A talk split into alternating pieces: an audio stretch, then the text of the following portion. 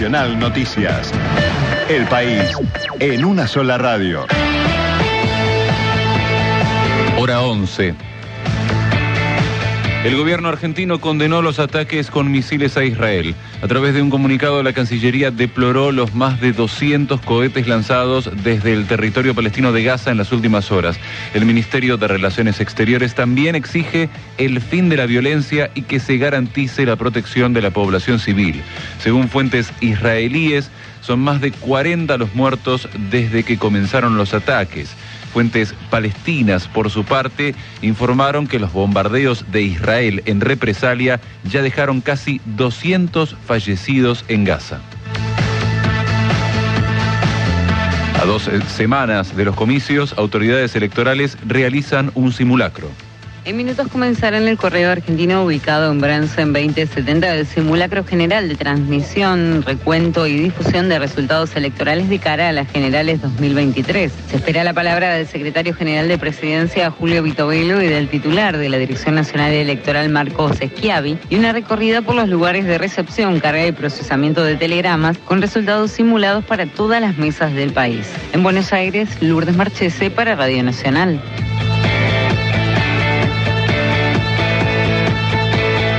Tránsito. Los dos puentes de Brazo Largo totalmente habilitados a Concordia, a Chajarí, a Villa Paranacito y toda la zona de influencia de Entre Ríos.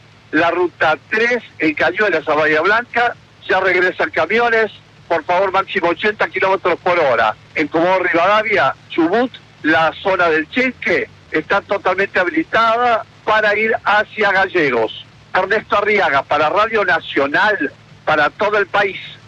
Datos del tiempo. En San Salvador de Jujuy la temperatura 20 grados 9 décimas, la humedad 37% y el cielo está cubierto. En la ciudad de Buenos Aires, temperatura 19 grados 4 décimas, humedad 42%, cielo ligeramente nublado. Informó la radio pública en todo el país. Pasó otra hora en la Argentina. Seguís con la radio pública. Nacional. A toda hora.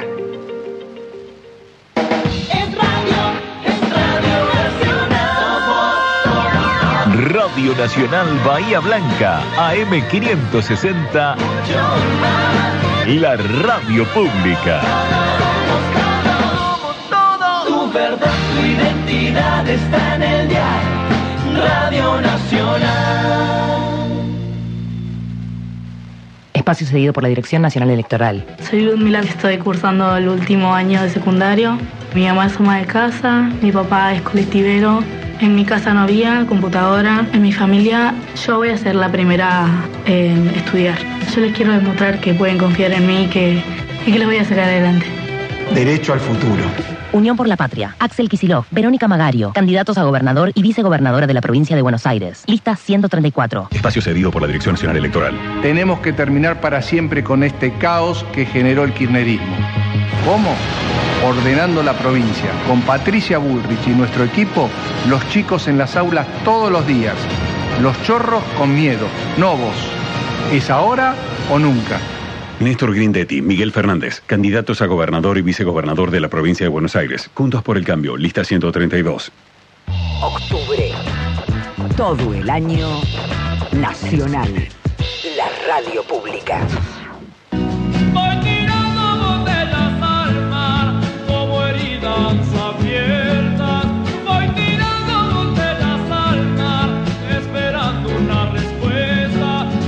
Pueblo recoge todas las botellas que tiran al agua con mensajes de naufragio.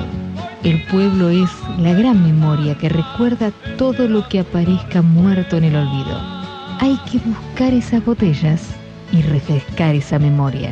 Leopoldo Marechal.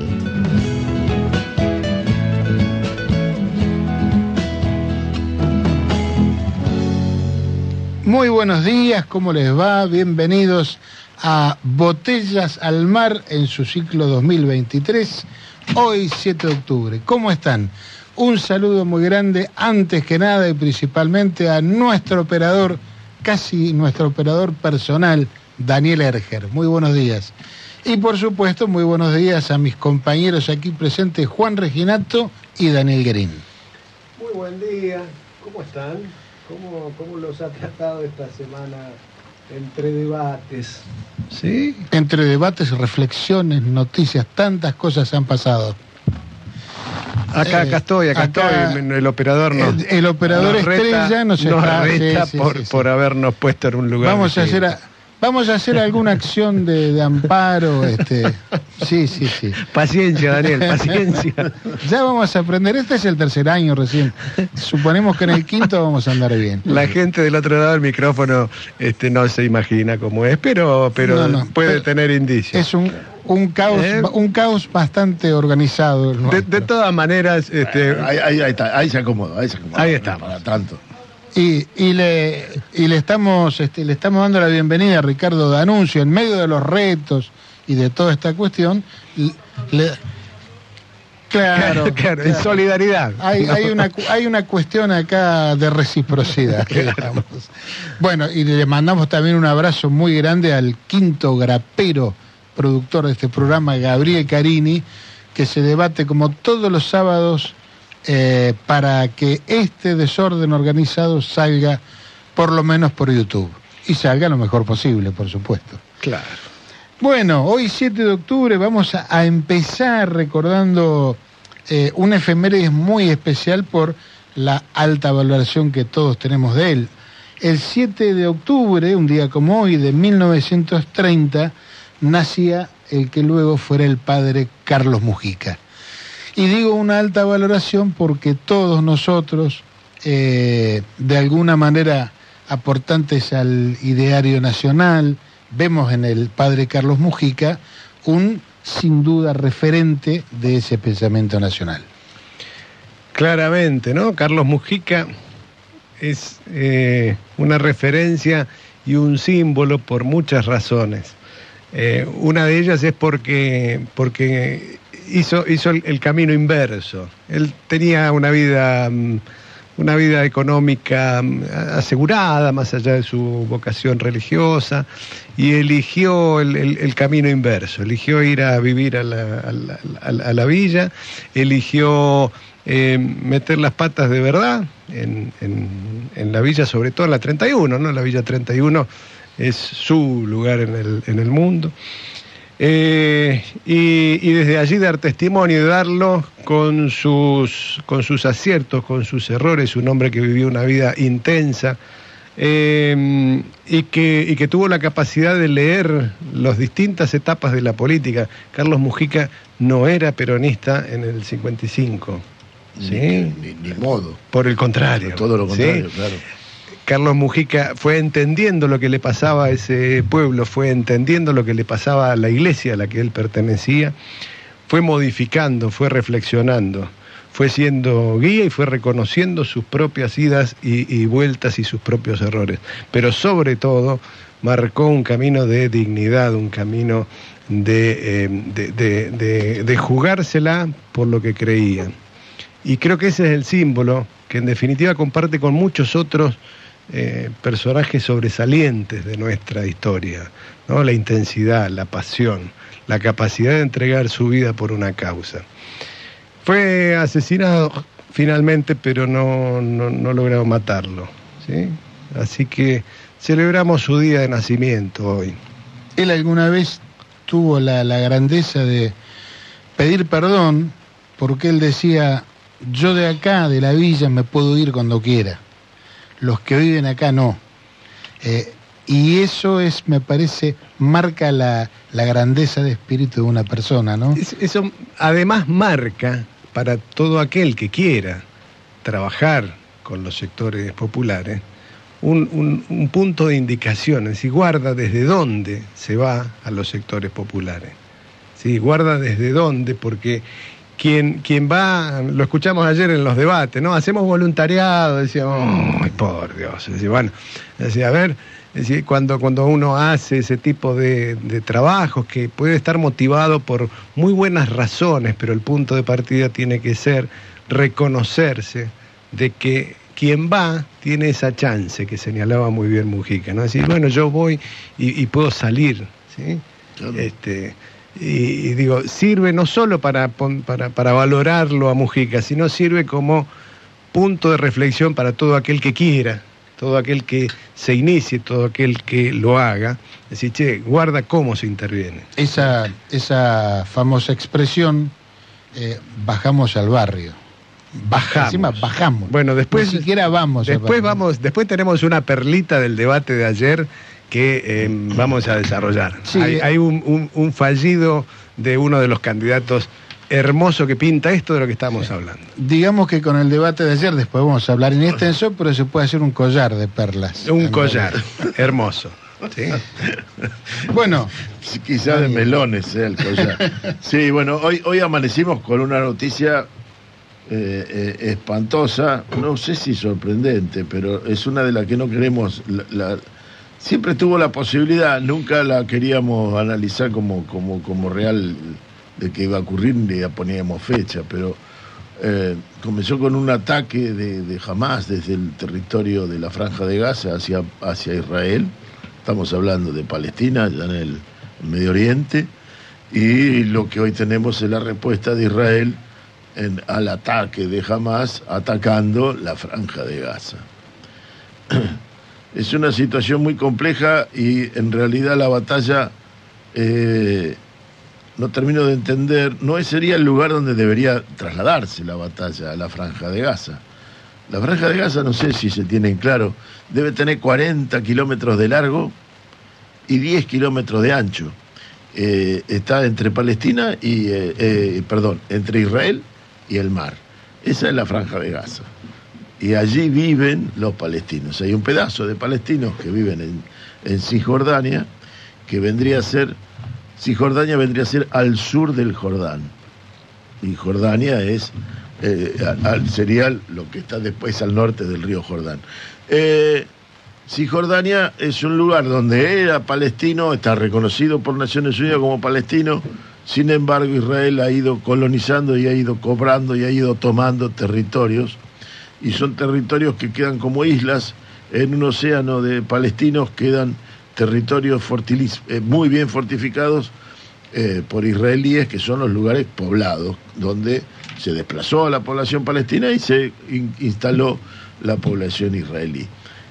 Eh, la respuesta militar, bueno, para algunos será la posible, a mí me parece que no es la solución, que no es posible, ni tampoco que Palestina, con jamás mediante o no jamás mediante, pueda llegar a vencer a Israel. Es una pelea que está, arranca perdida, pero sin embargo arranca la, la pelea. Entonces, es una pelea que arranca perdida, pero ¿qué es lo que persigue la pelea? Sería la pregunta que nos tendríamos que hacer todos. Claro, el reflejo que tiene uno frente a, a una batalla que inicia, a una guerra, es siempre de rechazo, naturalmente, porque Absoluto.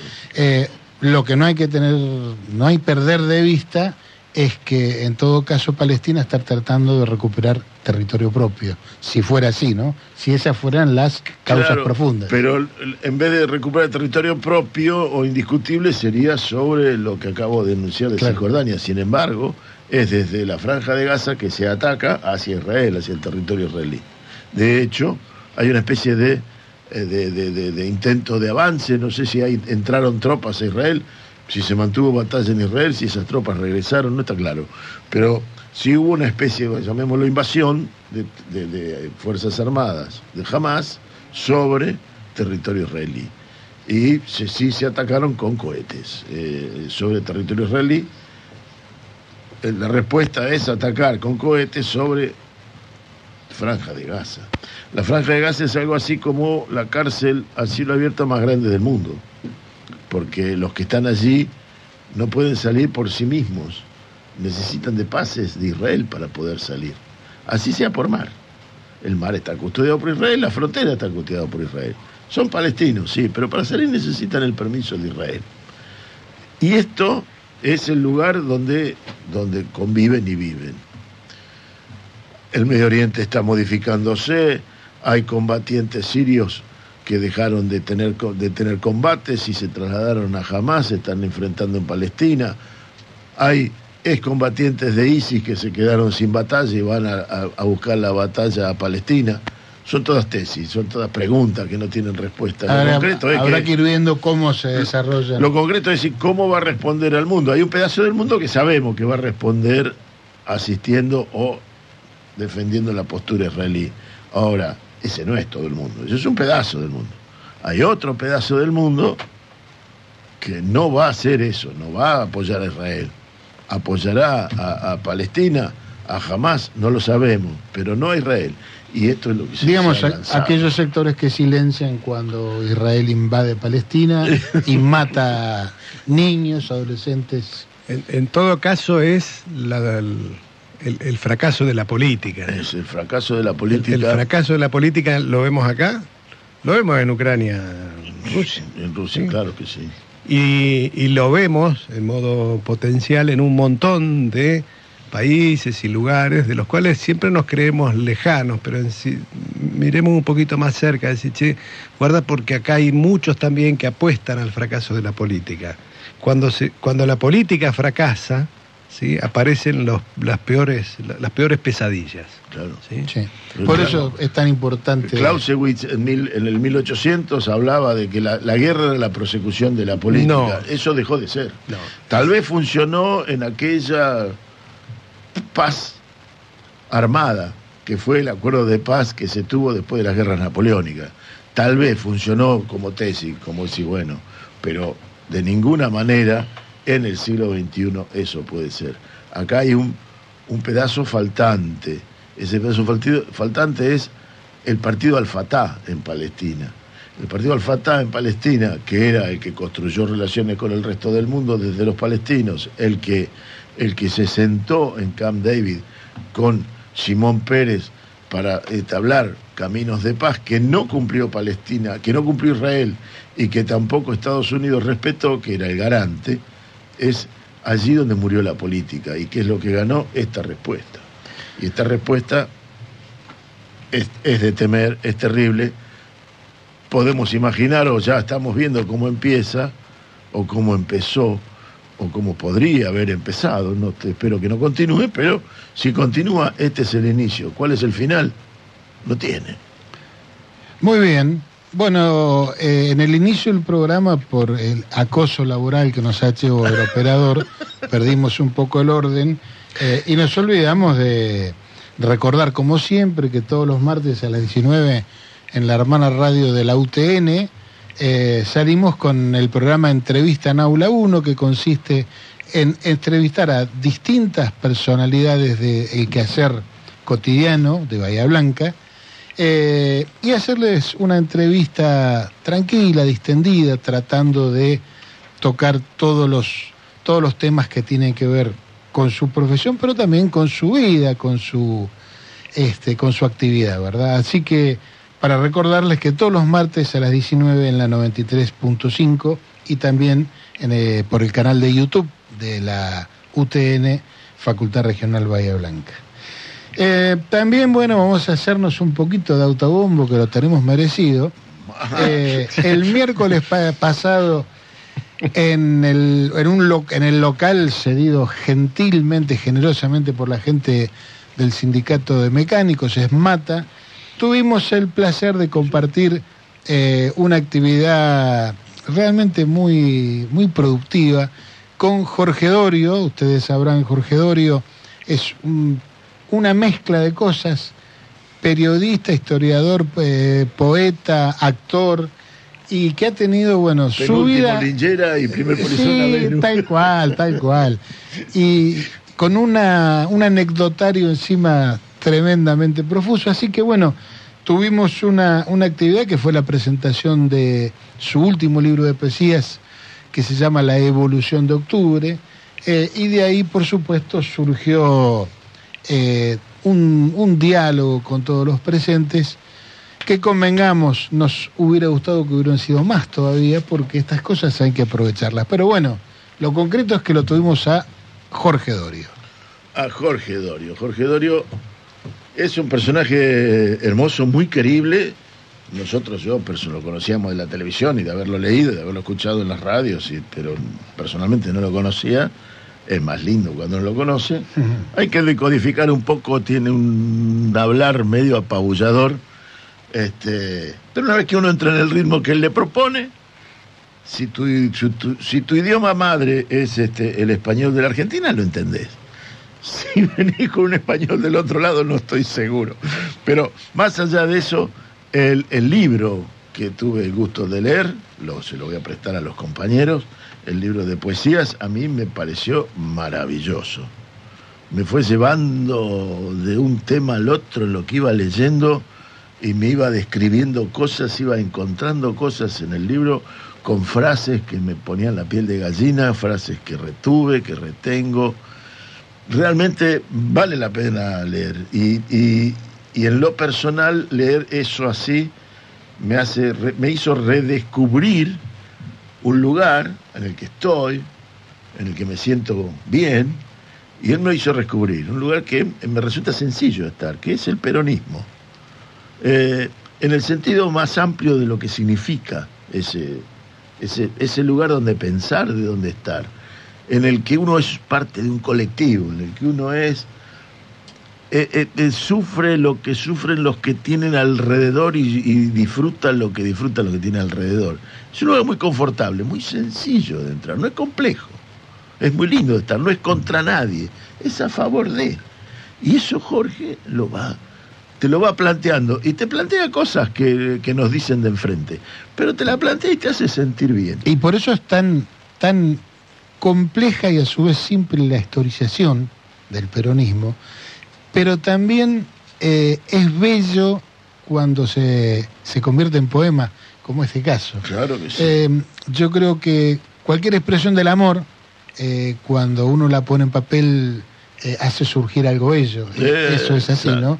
Y el peronismo me parece que Y lo plantea- arranca por ahí. Se plantea como una evolución. Voy a leer una- una- un- uno- tres versos que, que- que resalto de aquello y que, que lo hace como una continuidad desde el origen. Pues dice, los nosotros aquellos éramos parte de lo inmenso, el mundo nuestro. Está hablando de los paisanos precolombinos y nos lo trae hasta ahora. El mundo nuestro, éramos parte de ese inmenso, de ese inmenso colectivo. Y en ese lugar yo me siento cómodo, confortable, naturalmente parado allí, no tengo que impostar nada y me siento un nuestros aquellos. Sí, sí, sí, sí, sí, muy bien, muy bien, sí.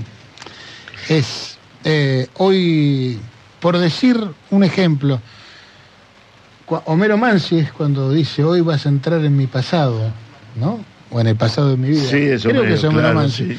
Bueno, son frases de una belleza y a la vez de una profundidad inconmensurable. Exactamente. Lo de Jorge ahí, exactamente. Tiene esa cadencia tanguera, me gustó tu comparación. Eh, la, la verdad que compartir un rato con Jorge Dorio fue un, un- un placer para, para mí. Eh, no lo conocía, obviamente. Eh, y, y sí, uno rescata eso, está frente a una, una persona que tiene más o menos la misma edad que nosotros, pero que nos lleva como tres vidas de diferencia. Sí, que digo, eh, o- otras vidas vividas intensamente que uno retoma en las anécdotas. Me parece que es alguien como para, este, si, si uno se encuentra en un aeropuerto y tiene que esperar eh, 12 horas, sentate al lado de Dorio porque tiene para contar No te vas a aburrir. sí, No. Y no te vas a aburrir. Así que muy, muy sí, nosotros muy calculábamos de hacer entrevista en Habla 1 con Dorio, duraría 18 horas. Más o. Así que bueno, una actividad de la cual nos enorgullecemos y si Dios quiere seguiremos haciendo otras, en particular ahora los primeros días de noviembre vamos a tener la proyección del documental de la doctora Piovano, eh, que relata o analiza la cuestión comunicacional y política eh, en medio de la crisis por la pandemia de COVID. Eh, desde la posición de la doctora Piovano, que ustedes recordarán, eh, de una lucha encarnizada en los medios contra la ignorancia y contra la mala La infodemia. entraña, la infodemia, ni más ni menos. Así que bueno, esa es la próxima actividad que la Grapa Contenidos va a organizar. En va a ser el 3 de noviembre, vayan reservando y en cuanto tengamos la confirmación del lugar a donde se hará, este, ahí lo estaremos anunciando. Y en tren de, pasar chivos, vamos a pasar el chivo. Eh, se viene la semana que viene el decimosegundo Festival de Poesía Latinoamericana en Bahía. Eh, hay un programa de actividades riquísimo, hay cantidad de poetas, por ejemplo, de poetas locales como Diego Pogiese, Mario Ortiz, Lucas Quiroga, Carolina Morosi, Florencia Bisani, Mariana Laudani, Jerónimo Univaso, Florencia Forte, María Andrés González y por supuesto nuestros conocidos, Omar Chauvier, Ma- Marcelo Díaz, etcétera, etcétera, etcétera. Así que aprovechar este, este lujo que se va a dar Bahía Blanca la semana que viene, va a empezar el martes 10 en el Centro Cultural de la Cooperativa en Celarrayán 560 con la proyección de una película y luego va a continuar eh, el miércoles 11 y el jueves 12 en el Centro Histórico Cultural de la Universidad del Sur. Ahí arrancan las actividades a las 17 horas, va a haber lectura de poemas, bueno, y un montón de actividades. Así que estén atentos, busquen en las redes que esto hay que aprovecharlo.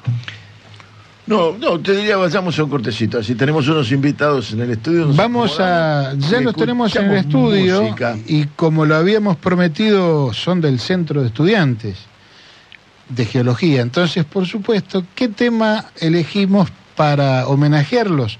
Bueno, el mismo tema con el que vamos a homenajear a Violeta Parra, de cuyo nacimiento se, se celebran años o se celebraron el 4 de octubre. Así que, señores, para Violeta Parra y para nuestros invitados, que vivan los estudiantes.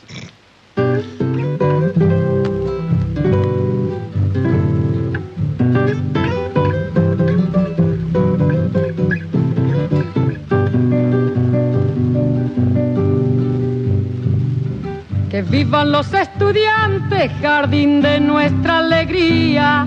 Son aves que no se asustan de animal ni policía.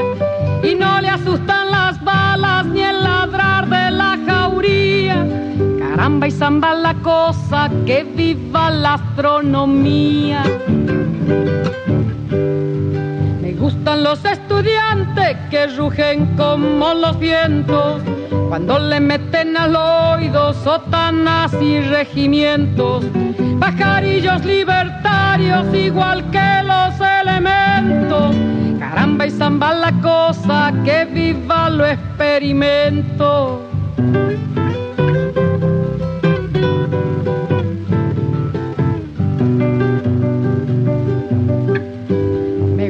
Los estudiantes porque levantan el pecho cuando le dicen harina, sabiéndose que es afrecho.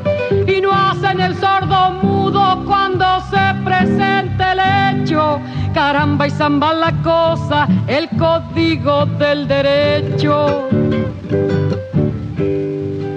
Gustan los estudiantes porque son la levadura, el pan que saldrá del horno con toda su sabrosura, para la boca del pobre que come con amargura. Caramba y zamba la cosa, viva la literatura.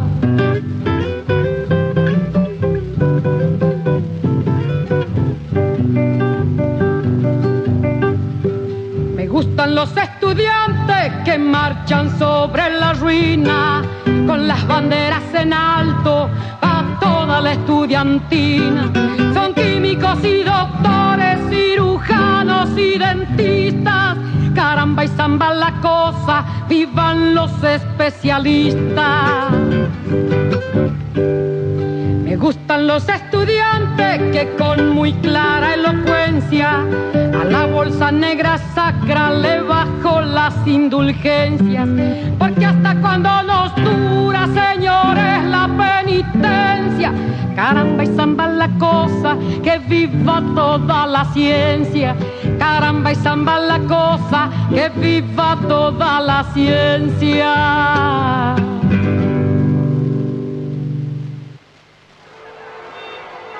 En las entrevistas y siempre que dialogamos, las palabras van y vienen y nos transforman.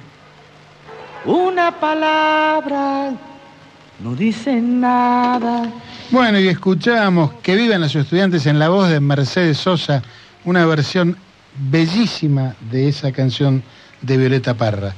Y que viven los estudiantes, bueno, aquí tenemos estudiantes, hoy tenemos en el piso, como nos gusta, a Marina Sánchez y a Gastón Díaz Spinelli, representantes del Centro de Estudiantes de Geología y Medio Ambiente de la Universidad del Sur. ¿Está bien presentado? Bien presentado. Excelente, sí. Bueno, bienvenidos, muchísimas gracias por la, por la visita. Gracias, Muchas gracias por invitar. No, un placer, porque además ustedes están, Marina, vos sos la presidenta del Centro de Estudiantes. Efectivamente, soy la presidenta desde principios de año, Ajá. eh, pero bueno, somos ambos eh, participantes activos desde que arrancó nuevamente el Centro de Estudiantes en 2018. Por ahí, sí, sí, 2018. Tuvimos un hiato. Exacto, sí, sí, sí. Sí, Bastante varios. largo, bastante, sí, sí. Se han armado varios centros, después se han desarmado, se han armado. Así que bueno, esperemos que ahora sea el que siga bastante, bastante. ¿Y qué nivel de la carrera están? Eh, a Eh, materias, años, no sé. Actualmente cursando cuarto. Bien, yo tercero. Tercero. tercero, Ah, sí, estás sí. en la mitad. Sí, sí, sí. Te andas peleando con las, con las carreras específicas de la, de la materia. Exacto. De la carrera, muy bien. En eso estamos. Y acá la niña, ya la señorita, ya la niña, perdón.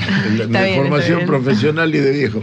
La señorita es, está ya como, como encarando para alguna cosa que te guste de, de geología, algún lugar, o todavía. Eh, me gusta eh, todo lo que es eh, social, así que creo que me voy a volcar hacia ingeniería o geotecnia. Pero todavía no la cursé. Vamos bien. Veremos. Ingenieril, así que es el servicio del geólogo hacia la ingeniería. Sí, efectivamente. Mira, Bueno, yo voy a- de la carrera. Vaya usted con otra cosa porque si no me pongo. No, pero con, con mi forma o con nuestra forma de entrevistar en entrevista en Aula 1, primero que nada, saber por qué ustedes optaron por esto, porque sin duda eh, la elección de una cierta carrera y no otra es una opción bien personal. Bueno, en el caso de ustedes, ¿qué es el- ¿cuál es el elemento motivador, digamos? Eh, bueno, yo de chiquita tenía como hobby, vivo en una localidad muy cercana a la playa, eh, y ¿Cuál, cuál? Eh, perdón, eh, Carmen de Patagones. Carmen de y. Llega la- vacacionaba todos los, eh, todas las vacaciones eh, y todas las, eh, los fines de semana iba Ah, el bueno. Cóndor, exacto, y, Y ese perfil me entretenía horas y horas eh, viendo el acantilado, que no me dejaban acercar mucho, eh, y juntando piedritas y caracoles, así que... eh, y después participé de un par de olimpiadas de petróleo y del gas y también me resultaba interesante, así que eh, fue bastante intuitivo elegir geología en la UNS, que es la universidad pública más grande cercana a mi localidad. ¿Y en tu, en tu caso? Eh, en mi caso yo estaba estudiando, soy técnico químico, terminé en la, en la escuela técnica acá de Guaite. Y- sí, y nada, me pasó que después tenía que elegir alguna carrera porque estaba decidido a estudiar algo, pero, pero bueno, no me decidía, la verdad que no me gustó nada de ingeniería química, licenciatura química, no quería seguir, nada, y la verdad que caí en geología, caí nada, me encantó por suerte, así que, que bien. Sí, porque lo que pasa muchas veces, ¿no? Que uno entra con una idea a estudiar una carrera y después se desilusiona o simplemente no es lo que uno esperaba. En, en tu caso no es así. No, no, en mi caso no, no es así, pero, pero sé que pasa, pasa muchísimo en los primeros años de muchos alumnos. Mm. Sí, sí. El, el otro día entrevistábamos eh, a, un, a un ingeniero mecánico que también había arrancado por, por medicina y luego este, había seguido con la ingeniería mecánica. Un poco lo que resaltábamos era eso, ¿no? Decir, hay una etapa en la, en, la vida en que también es posible intentar y- e ir buscando cuáles son las mejores, eh, las, las- las cosas que más se adaptan a lo que uno quiere, y que eso también en parte es una de las, de las ventajas, una de las, de las posibilidades que otorga este sistema nuestro de educación pública, gratuita, y que es, tan, eh, inclusivo en- de, varias maneras. Es tan inclusivo también a, nivel de permitir esa ida y vuelta en cada una de, de las personas. Ahora, en el caso de ustedes, eligieron una carrera, están transitándola, esa carrera es nada menos que geología, este, y ciencias del ambiente, las dos, las dos cuestiones que, que aparecen muy frecuentemente en la agenda pública. Eh, ¿cómo, cómo, cómo imaginan, cómo, cómo se plantean un- ustedes frente a eso? ¿Hay una, una dicotomía entre esas dos cuestiones? Es, ¿Hay, hay que separar la extracción del petróleo de la, de, la, de- la cuestión ambiental o hay que tratarla como una sola cosa?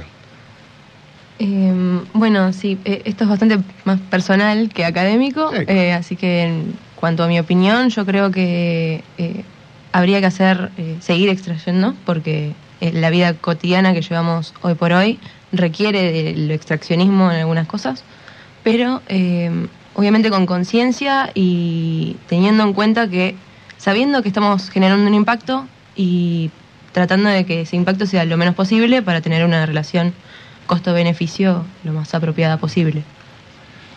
Eh, como que actualmente mucho en la sociedad se habla como que no puede haber un equilibrio ¿no? entre la, la extracción de petróleo, el uso de petróleo, con todo lo que es el medio ambiente. Yo, bueno, personalmente también considero que puede haber un equilibrio, pero en nosotros está tener ese equilibrio y, cuidar el ambiente, que tan importante es, pues sin ambiente no, no, no hay nada, ¿no? Eso es clave. Eso no hay dudas. ¿Y, y no les pasa a veces de, de escuchar en el debate público cosas que ustedes dicen, oh, no, esto, esto, esto no tiene nada que ver con la realidad, esto es un eslogan, esto... Sí, sí, pasa mucho, pasa mucho, la verdad. Sí, sí, sí. Sí. Eh, uno de los casos más eh, llamativos es el tema del fracking, que bueno, en Estados Unidos el petróleo está mucho más cercano al, eh, al acuífero, entonces es muy fácil de contaminar y acá es distinto, porque bueno, la geología es así, cada región es eh, muy especial, muy particular y tiene eh, lo- los recursos que tiene y se tienen que explotar en todas, eh, en todas las regiones de formas distintas.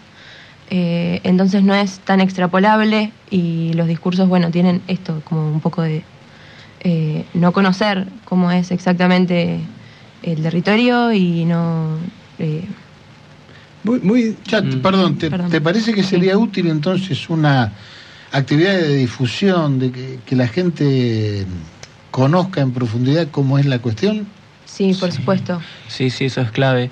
Ahora, por ejemplo, con la búsqueda de petróleo en, en- en la plataforma marina, de esto que, que hubo toda una discusión, que igual se tiene que dar, ¿no? La sociedad también tiene, tiene que tener el lugar para, para discutir las cosas, ¿no? Las cuestiones y opinar. Pero bueno, se hablaba, por ejemplo, de, la- de gente que decía, uy, vas a estar en la playa y se va a ver, a- de- se va a ver ahí en el agua. No, no se va a ver. O sea, son no sé cuántas millas. 300 kilómetros. 300 kilómetros, o sea, tenés que tener una visión muy, muy capacitada, ¿no? Y pensar la curvatura de la Tierra. sí, sí. Sí, bueno, ni hablar de la curvatura ni hablemos de eso porque vamos Pero a bueno, entrar en para una algunos la discusión. Tierra es plana, de- claro. no hay que olvidarse de eso. Muy interesante lo que plantean, ¿no? Sobre un tema concreto, eh, estudiado, es decir, bueno, no es lo mismo la geología en Estados Unidos, donde hacen fracking, que acá, la relación que recién hacía, eh, la, la distancia con los acuíferos y demás, me hacía recordar en parte a la, la- la- la aristocracia porteña que compraba las revistas en Francia y entonces en el mes de julio andaba en Buenos Aires, andaba con poca ropa y en el mes de diciembre andaba muy emponchado, ¿no? Es decir, porque estaban siguiendo una agenda que no era la, la- la propia. Se me vino a la, a la cabeza eso. Ahora, Nos, nos quedaron los turrones y la, garrapiñada. turrones y la garrapiñada, eso no lo pudimos sacar y no sé si tenemos ganas de sacar.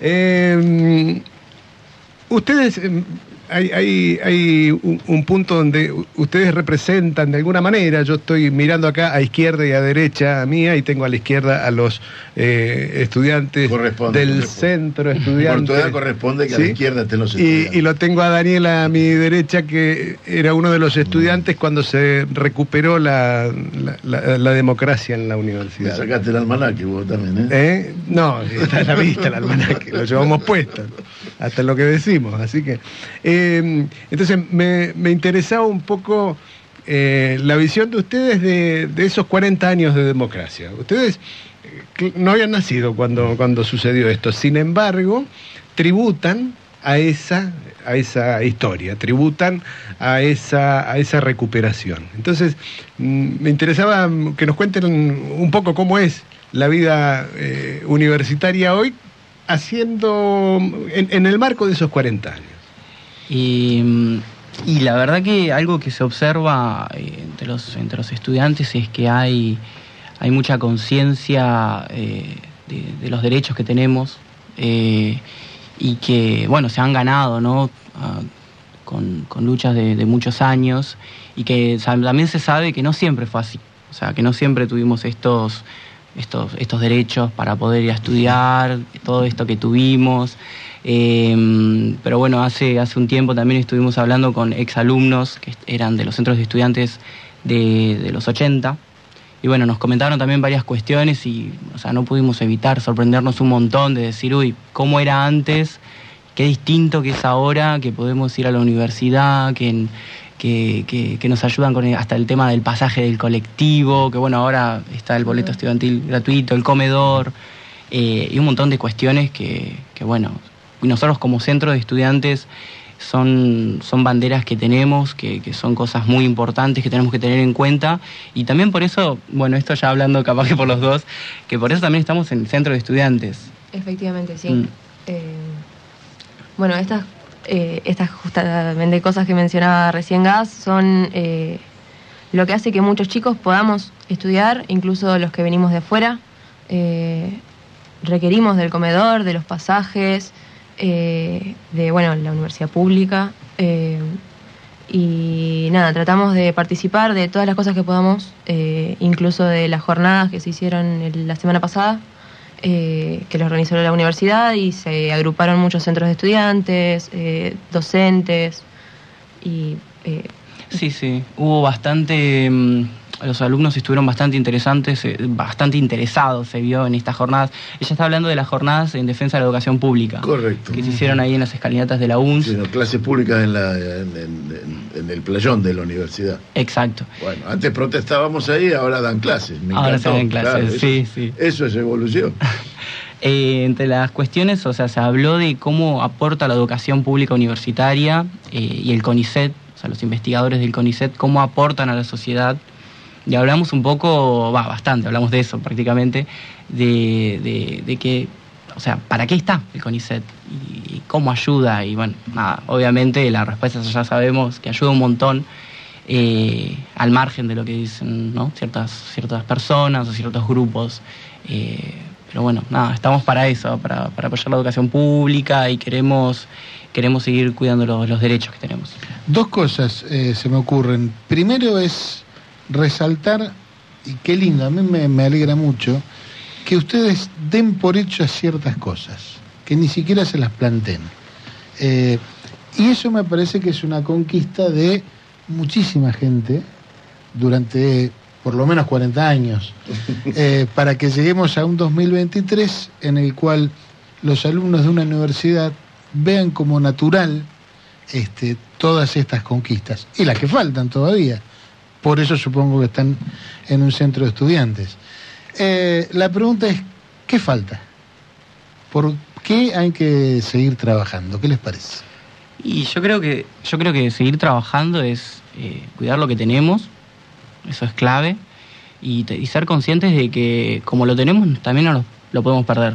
O sea que si nosotros nos relajamos y nos quedamos sentados ahí como si nada, eh, dejamos que, que se digan cosas y esto y lo otro, eh, podemos llegar a perder nuestros derechos. Aún esos que decimos que están eh, dados por hecho. Sí, sí, no tengo dudas de eso. Sí, sí, sí, sí, todo se, se puede perder, es una realidad. Sí, sí, sí.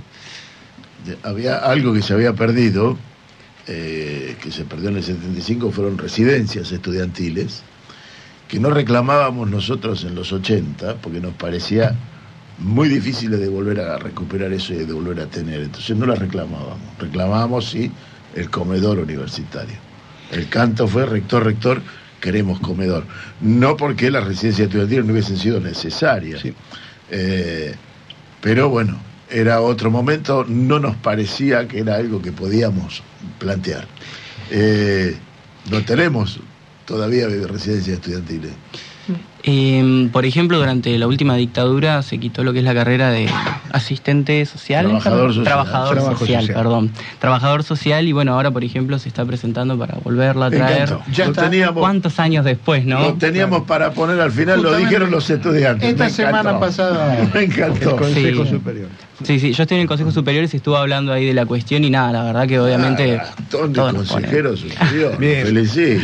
Yo ahí, ahí tomo, tomo lo que acaba de decir Gastón, eh, porque los retrocesos es muy fácil retroceder y muy trabajoso recuperar. Este, este es el, esto es lo que uno ve, es fácil destruir, esto se dice mucho, y bueno, es eso. ¿sí? El, el- el quitar la carrera de trabajo social de la universidad fue una decisión administrativa Una resolución. de un rato. Claro.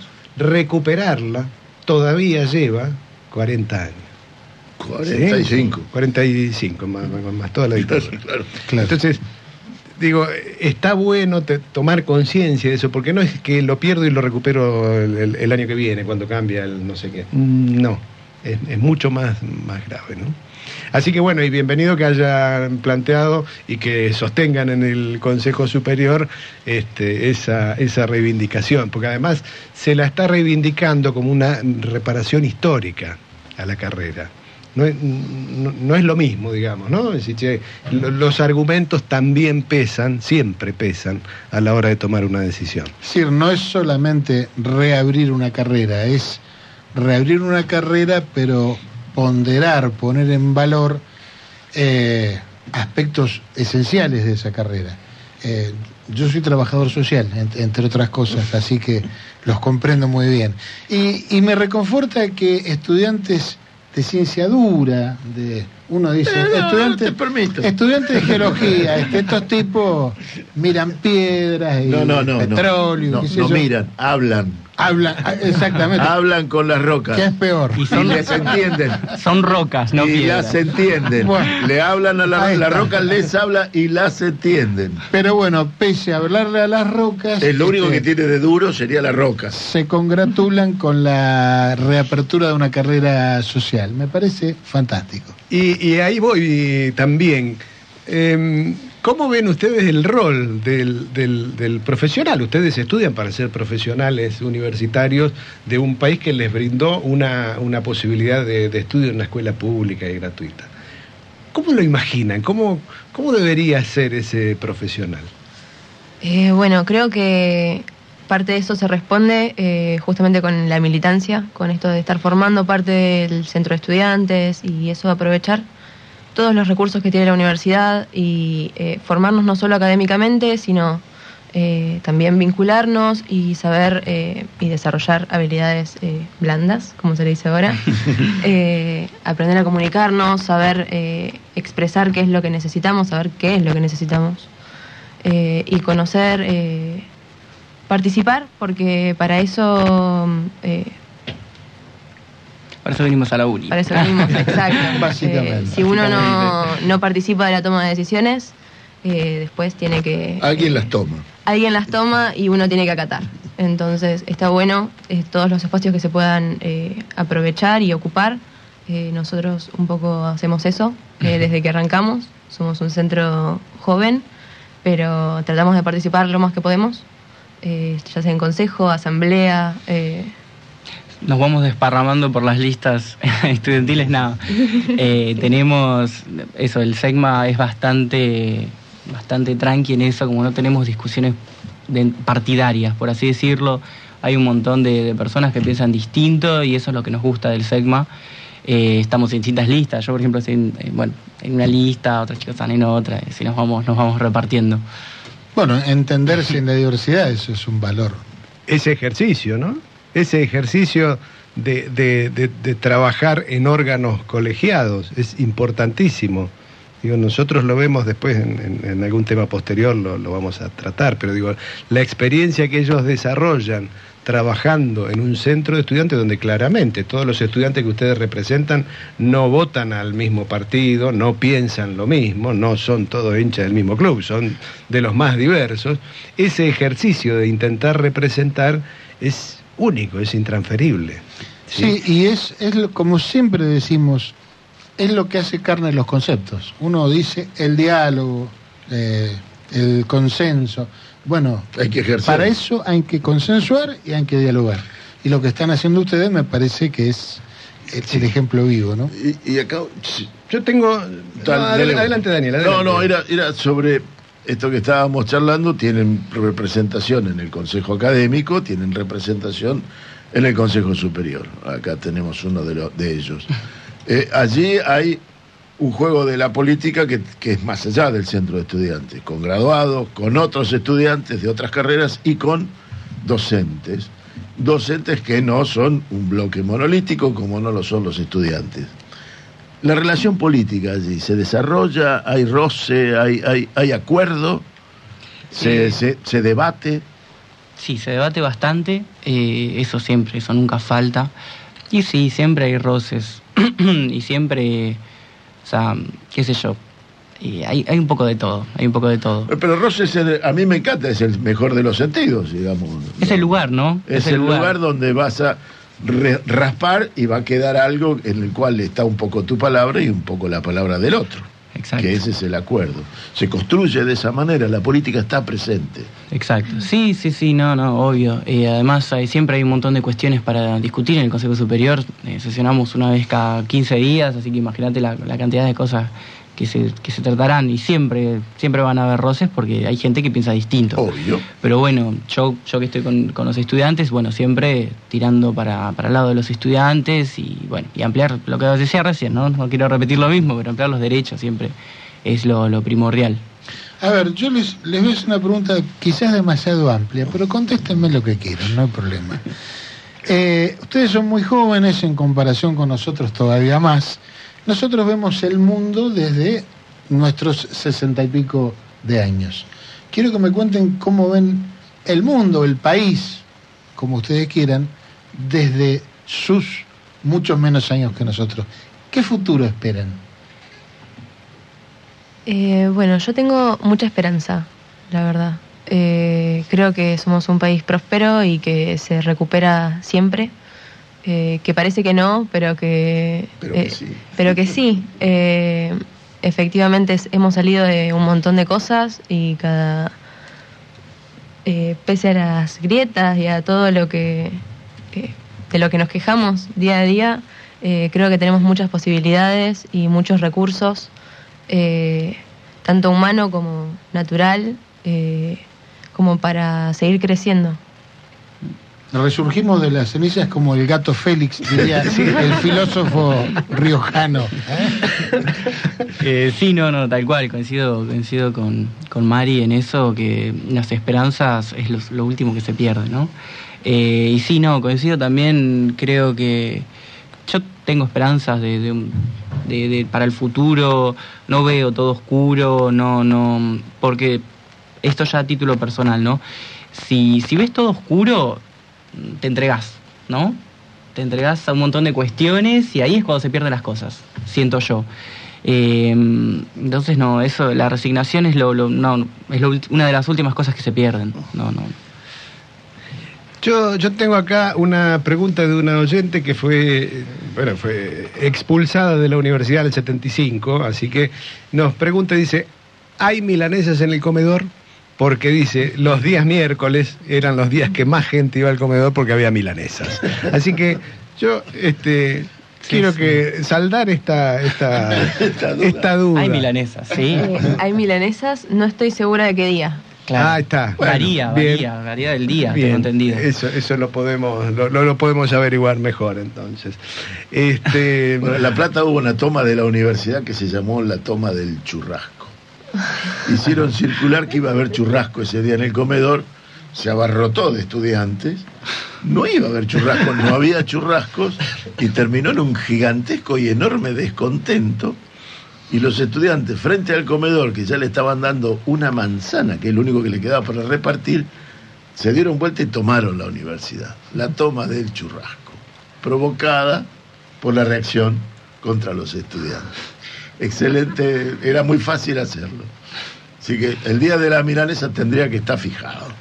Eso lo, lo- lo vamos a... Exactamente. Y hay que militarlo. Lo vamos a tener en cuenta. Muy bien. Bueno, eh, para terminar yo digo, pensar que hasta hace unos años, en aquella época, te decían, a la universidad se va a estudiar. Nada de centro estudiante, nada de política. Hay que ir a estudiar. Bueno, hay que ir a estudiar y hay que ir a hacer política y hay que militar para que nuestro país sea cada vez mejor, ¿verdad? Efectivamente. Además, eh, lo personal es político, así que cada uno... eh, Dijo el indio hace- Solari.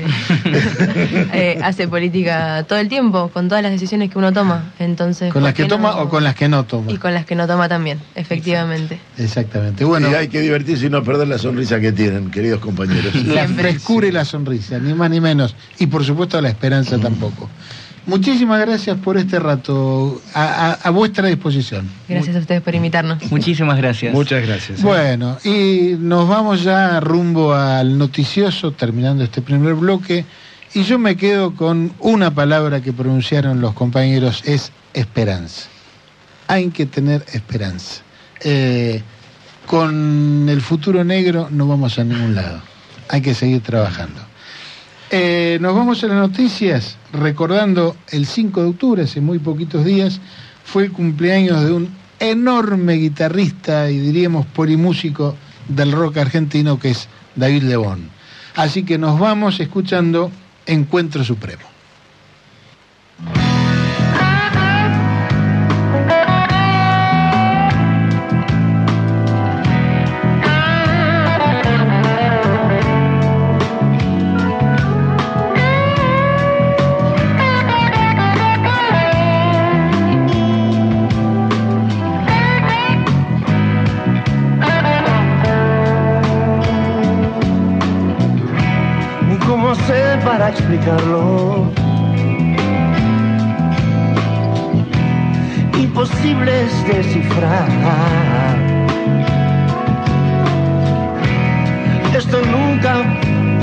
Fue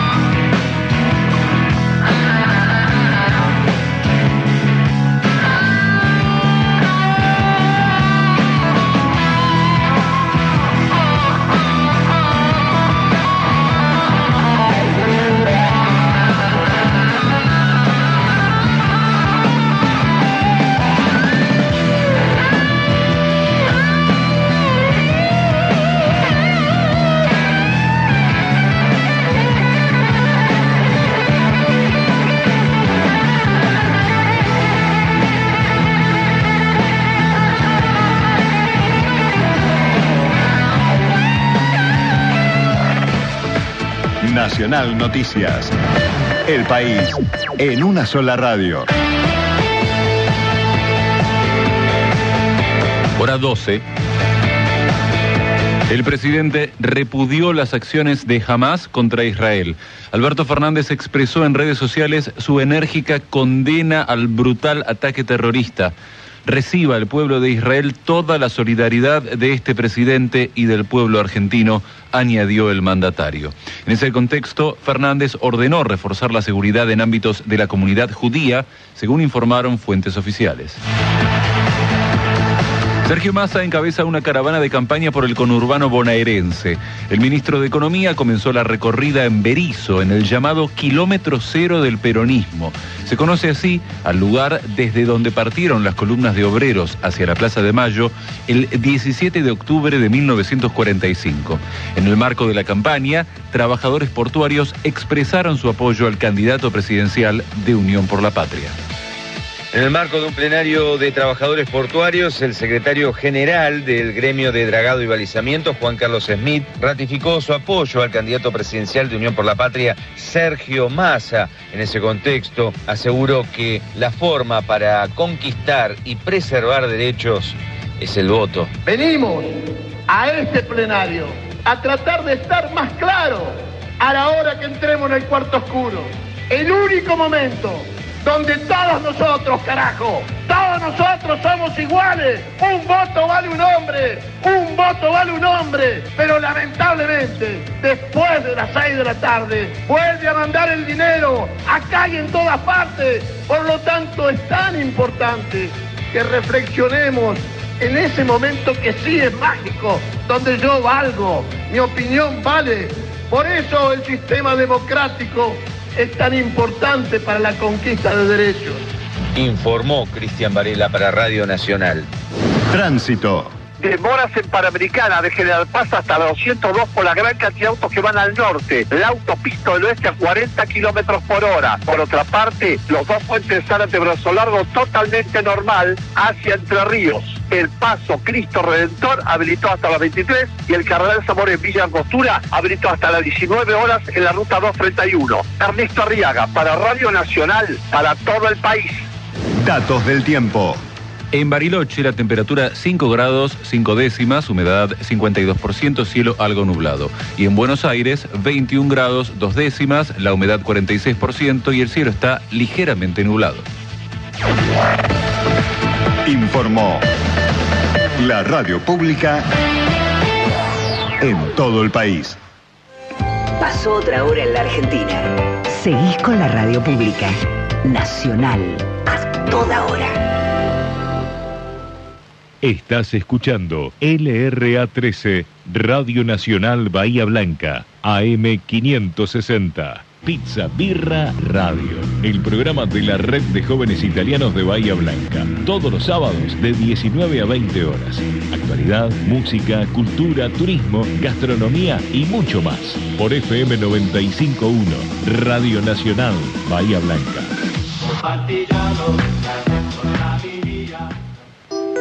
Yo vengo a ofrecer mi corazón con Adriana Tachetti, un programa para la inclusión. Todos los domingos de 10 a 11 por la radio pública de Bahía Blanca. ¿Quién dijo que todo está perdido? Yo vengo a ofrecer mi Octubre.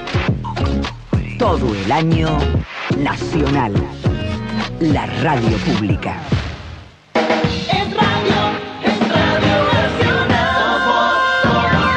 Radio Nacional Bahía Blanca, AM560.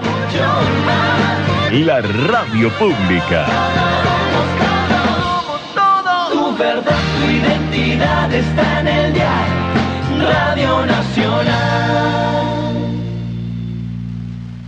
Espacio cedido por la Dirección Nacional Electoral. Los argentinos ya nos dimos cuenta que hacer una Argentina distinta es imposible con los mismos de siempre. La libertad avanza. Mi ley presidente, Villarruel Vice, lista 135. Espacio cedido por la Dirección Nacional Electoral. Te propongo un país ordenado, con 190 días de clase y no con sindicalistas que dejan las aulas vacías por sus negociados. Te propongo terminar con el kirchnerismo de verdad y para siempre. Este país que te propongo es el que millones de argentinos queremos. Es ahora y es para siempre. Patricia Bullrich, Luis Petri, candidatos a presidente y vicepresidente de la Nación. Juntos por el cambio, lista 132. Espacio cedido por la Dirección Nacional Electoral. Señoras y señores, tenemos a alguien que no tenía por qué agarrar. Y teniendo la deuda más grande que un país contrajo en la historia, agarró el fierro caliente igual. Tenemos litio, gas y petróleo. Tenemos campo. Tenemos ríos y mucha gente que la rema. Tenemos deportistas que nos necesitan y tenemos a alguien que no los va a tachar. Porque ¿sabés qué es lo mejor que tenemos?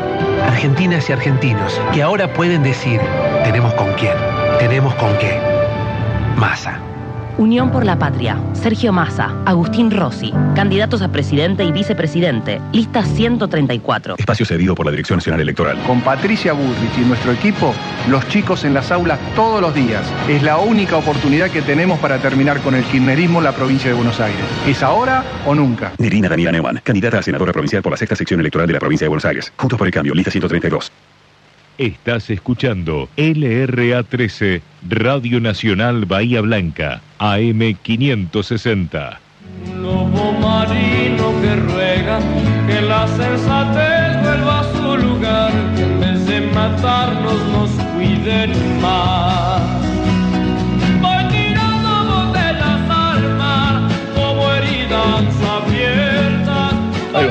Y aquí continuamos con Botellas al Mar de este sábado, señores. Eh, antes que nada, bienvenido nuestro nuevo operador Carlos Apaulaza, que ha reemplazado al acosador Dani Derger. bueno, en este momento le- les comentamos que está teniendo lugar la caravana que arrancó hace un ratito en Berizo, va hasta La Matanza, encabezada por el gobernador Axel Kisilov, y por lo que pudimos ver desde YouTube, eh, con una masiva concurrencia de gente. Berizo, zona cero, kilómetro cero del peronismo. Exactamente. Así le llaman la calle Estados Unidos, donde arrancó el. Exacto. Una, hablan de 15.000 personas que arrancaron el 17 de octubre para Buenos Aires. Así que vaya si es simbólica esta caravana, ¿no? En un momento como en el que estamos. Bueno, Yo, eh, yo me quedé sí. con una reflexión después de hablar con los con los dos estudiantes, con la estudiante y el estudiante de, de la carrera de geología, los dos participantes del centro de estudiantes, del Consejo Superior, de los órganos de gobierno, de la universidad. Eh, ellos lo, lo vienen haciendo desde el 2018, son dos personas muy jóvenes. Y caramba, ya tienen más experiencia que el, el candidato Lieberman, que pasó más de 30 años en la universidad sin haber formado parte de los órganos de gobierno de la misma. ¿no? Yo digo, estas cosas también hay que mirarlas, hay que cruzarlas, hay que analizarlas, este, porque la improvisación es muy linda para un solo de batería, para unos rasguidos con la guitarra. Sí, pero, más- Sí. pero mantienen el ritmo las improvisaciones. ¿eh? Pero, pero, si no son ruido. si no son- pero bueno, nada, me- me- estaba en mi cabeza y no quería dejarlo allí adentro. Está bien, bueno, nos has introducido entonces a la fuerza casi en el tema que vamos a desarrollar. Anoche tuvimos, diríamos, entre comillas, el privilegio de estar en el aula magna de la UNS presenciando en vivo el debate de los candidatos a intendente por Bahía Blanca, eh, acto al cual fuimos eh, gentilmente invitados por la gente de Extensión Universitaria de la Universidad Tecnológica Nacional. Así que bueno, pudimos ver de pronto, es en mi caso la primera experiencia de, de presenciar en vivo un debate, y ahí uno puede ver, además de, de los conceptos que vierten los candidatos, también el lenguaje corporal, el ambiente que se genera en el, en el público, en aquellos que estamos presenciando, en fin, cosas que a través de una pantalla uno pierde. Así que bueno, eh, me gustaría empezar preguntándoles a ustedes qué, qué impresiones tuvieron.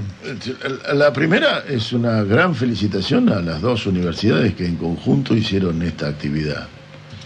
Eh, intachable, eh, quizá corta de tiempo puede ser, pero dos horas duró todo, así que no corta de tiempo, fue bastante interesante.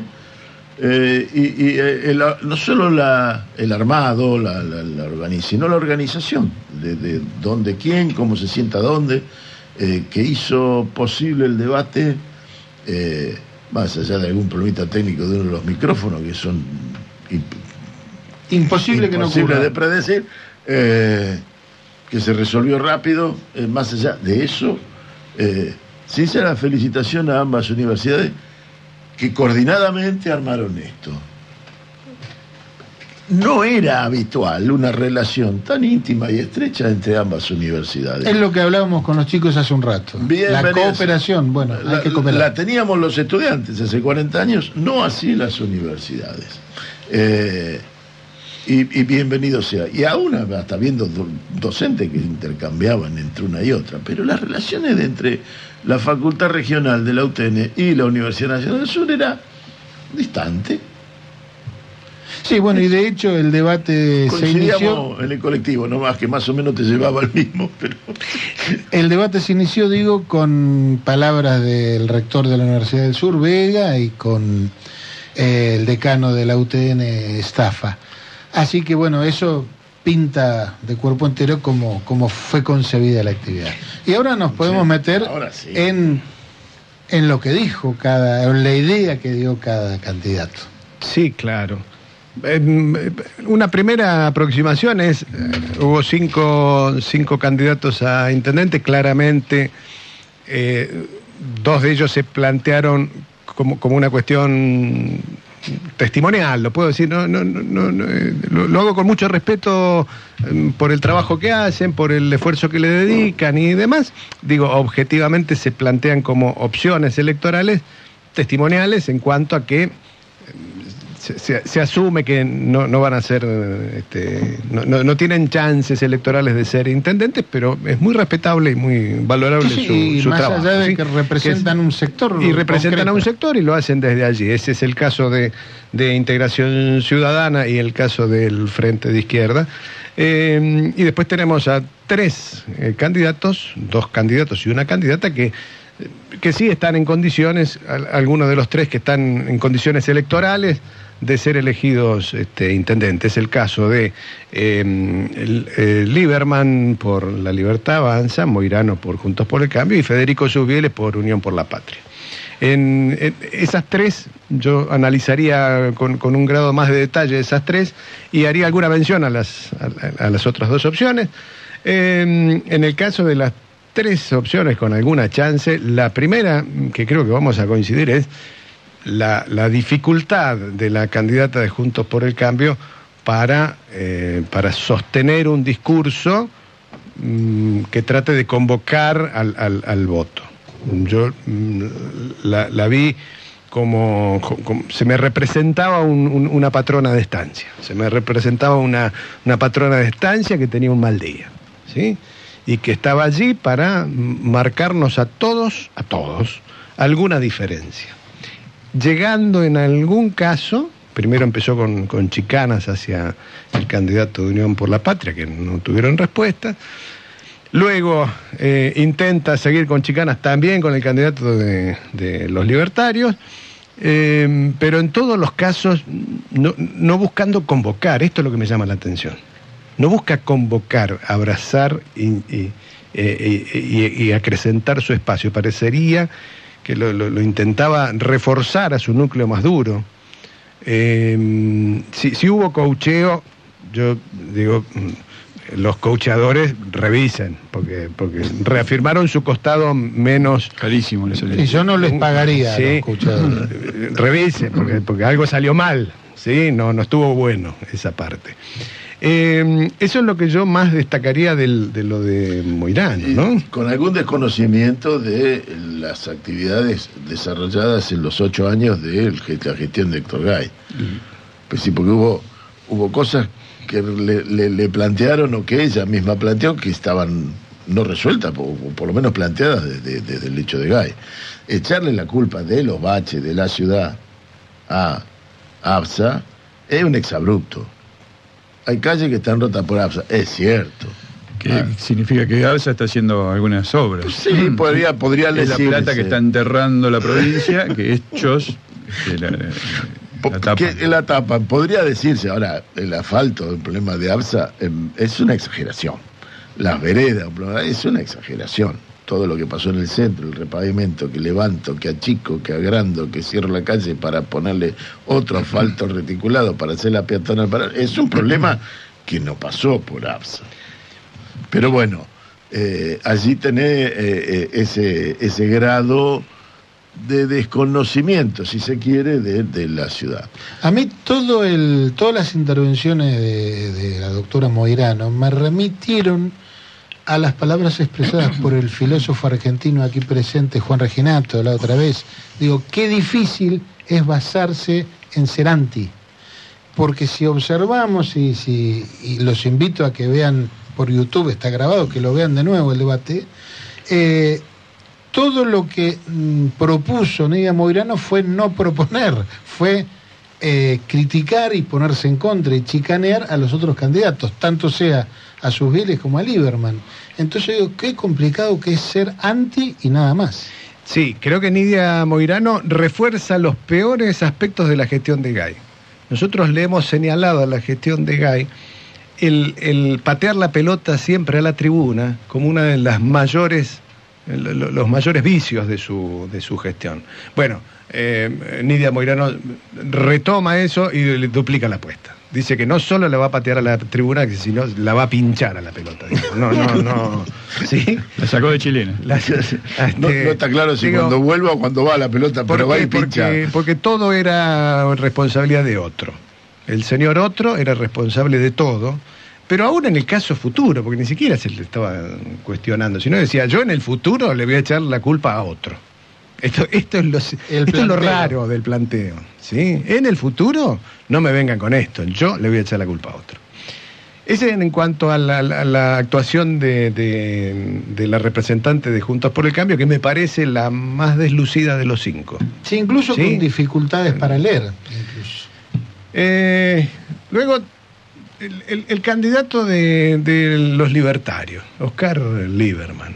Yo eh, digo, se mostró como, como, un, como un tío piola, un tío transgresor, un transgresor tardío, porque es un hombre mayorcito, pero un transgresor divertido, con frases ingeniosas, cancherito, eh, frases efectistas, pero, pero, y acá viene el, el tema, pero, pero profundamente individualista y elitista.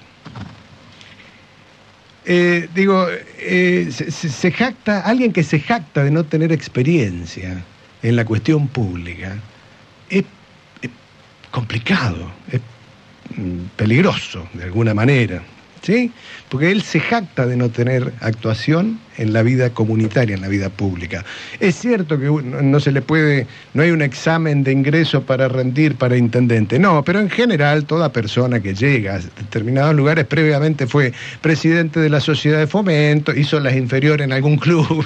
Claro, algo. Fue, Sí, fue- como, como un aviso clasificado de claro, búsqueda de fue- trabajo. Uno dice, busco Sí. operador de máquina con experiencia. Claro. Porque la máquina vale como dos Sí, pero palos. es el único lugar, el- pareciera ser que la gestión pública desde la política es el donde la inexperiencia es una virtud. Así lo dibujan. Lo- se jactan de, de Sí. no tener ex- experiencia en el tema del manejo de la cosa pública. Cuando hablamos de la cosa pública, insisto, estos chicos que vinieron recién, mm, per- no, no, no quiero decir estos chicos, lo- los jóvenes que vinieron recién del Centro de Estudiantes de Geología ya tienen más experiencia que el candidato Lieberman. Porque están trabajando, intentando representar a sus este, compañeros de, clase, los llevan al centro de estudiantes, participan del centro de estudiantes, toman decisiones en un consejo superior. Ese es el caminito que al final de un recorrido convierte a alguien en un dirigente posible del manejo de la cosa pública. Jactarse de no tener experiencia en la cosa pública es riesgoso, es peligroso. El formato que tiene, el formato canchero, mm, de manejar la, escena, está muy bueno para, para si uno tuviera que elegir el, el- el- el animador de una fiesta. Si uno de los cinco tiene que elegir con quién animar la fiesta, probablemente lo, lo tenga que elegir a, a Lieberman. Pero acá estamos hablando de cosas más, más profundas. Digo, Lieberman es un caballo de Troya liberal que tiene algunas formas progresistas aceptables para la sociedad bahiense, pero que adentro lleva la justificación de la dictadura, porque, digo, su espacio político justifica la dictadura. Hay un desprendimiento de, de, de- de Lieberman de lo que es el espacio político que él representa, que a mí me llama la atención y hasta insulta a la inteligencia. Es decir, vos no podés ser candidato, porque es libertario el partido, es la libertad y tengo la libertad de opinar lo que quiero dentro del partido, cuando en realidad, si uno se presenta como candidato de una agrupación vecinal, Varela aclara de dónde está parado. Pero vos sos de un partido nacional que está disputando la nación, la provincia y la ciudad. Ahí tiene que haber un correlato lógico entre, entre ellos. Lo que Lieberman planteó livianamente se lleva de patada con lo que promete hacer y lo que promete hacer eh, Milei como presidente o Píparo como gobernadora. Entonces, ¿en qué, en, en qué lógica está entrando el candidato libre? ¿Qué quiere ser? ¿El intendente de Bahía Blanca bajo la presidencia de, de- de Massa? En, en realidad, este, yo eh, de- después del- de, de escucharlo ayer, decía, bueno, este, este hombre forma parte del, del partido, así como te digo una cosa, te digo la otra. ¿Sí?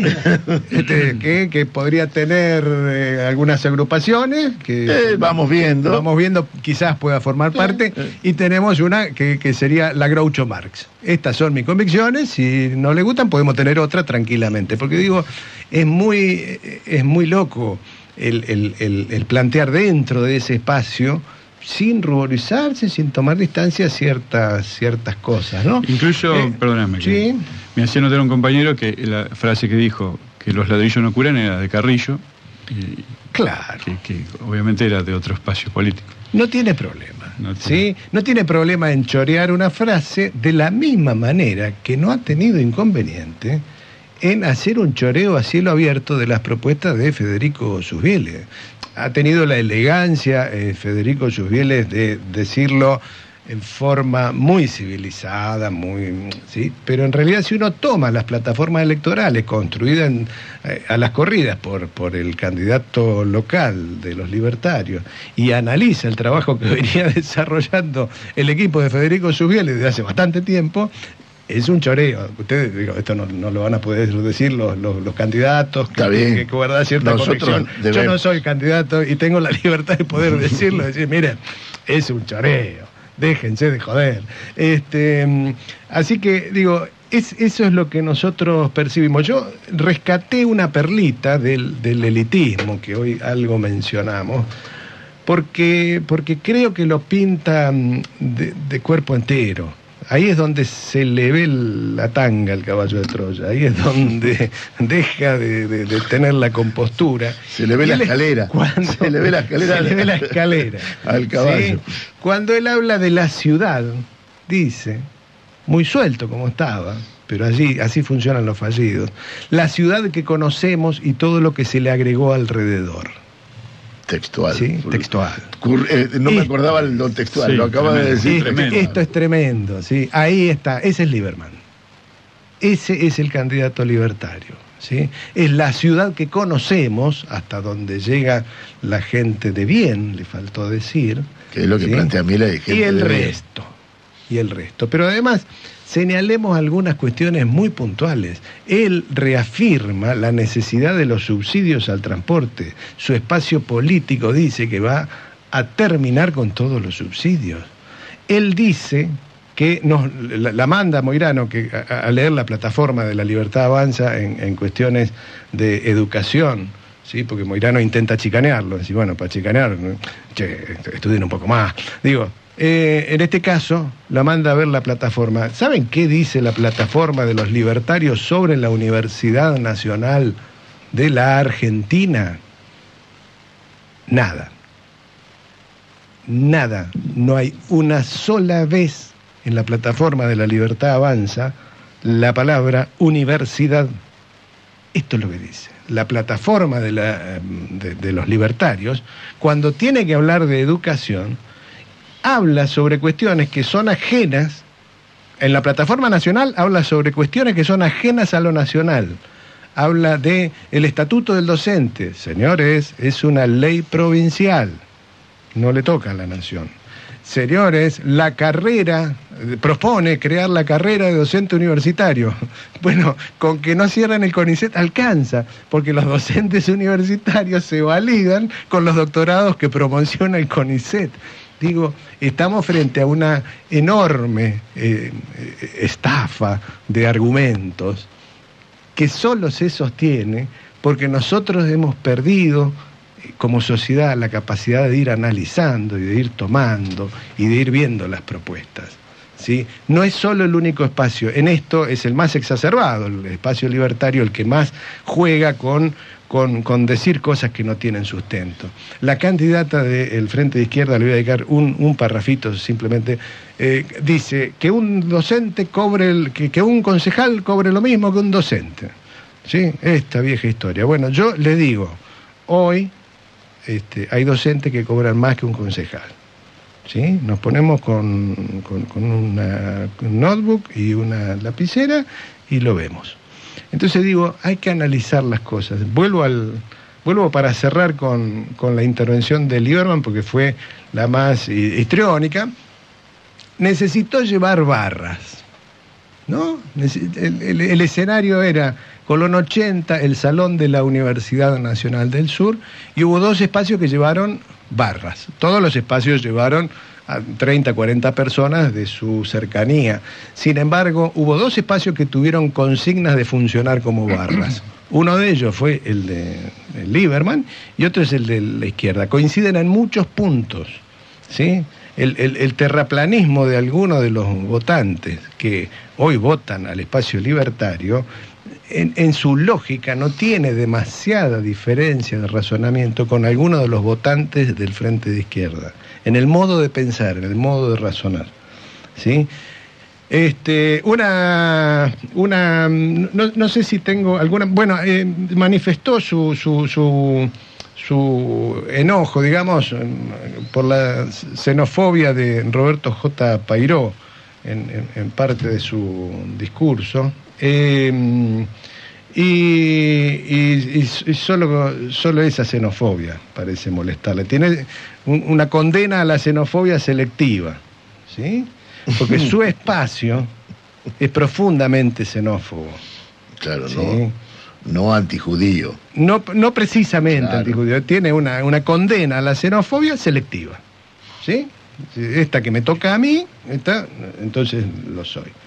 Con los Este, que, con las personas que habitan lo que está alrededor de Bahía, no con habría lo que mayor está problema. alrededor no habría mayor problema. ¿sí?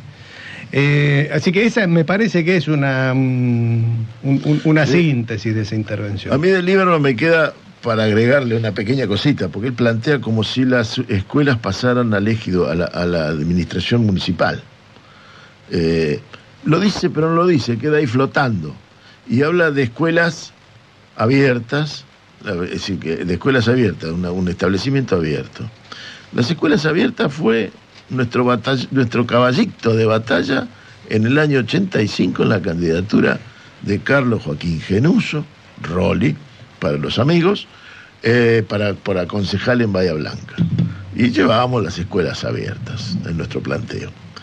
Tiene una serie de dificultades porque hoy las, las directoras son las que tienen la potestad sobre el establecimiento, lo cual sería una directora abocada las 24 horas a la protección de lo que ella tiene bajo su potestad, que es el edificio, las instalaciones. Pero bueno, más allá de ese detalle. Manejando la, la ciudad, yo calculo que debe haber unos 300 establecimientos educativos en Bahía Blanca, lo cual debe tener un, puede ser un número quizá exagerado, 10.000 docentes, que pasarían al presupuesto de la municipalidad. Do- 10.000 docentes no, 10.000 directivos, docentes y no docentes, abocados. que pasarían a trabajar bajo, orde- bajo lo- la ordenanza municipal, con un presupuesto que se lo va a dar no sé quién.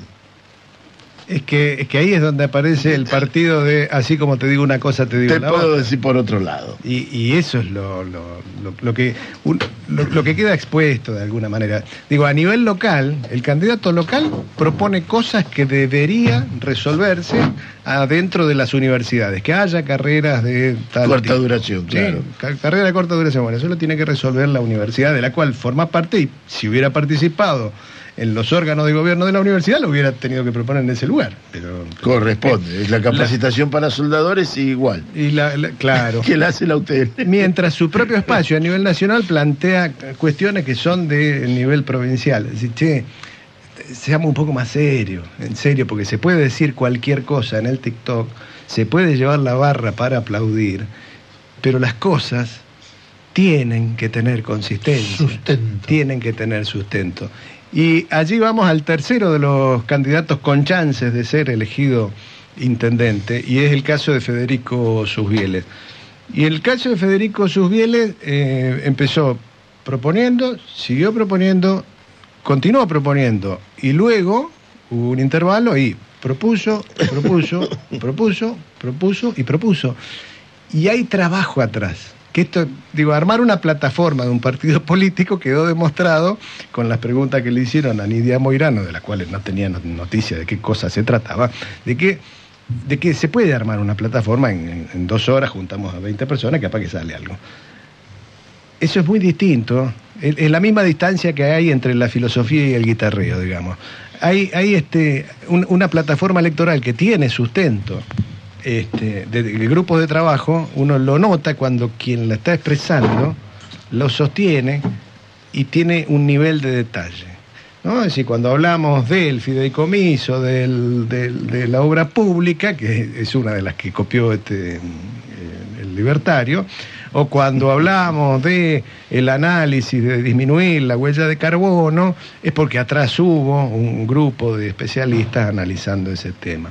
Entonces me parece... Que también lo copió Libertad. Y que también lo copió. Contradiciendo Y- a mi ley en el cuanto al, al calentamiento y el global. ferrocarril que podría este, hacerse entre, entre Bahía y, y Guaite también fue copiado. Pero quiero decir, atrás de eso hay un análisis, atrás de eso hay estudios, atrás de eso hay tiempo, hay gente sentada en una silla buscando datos.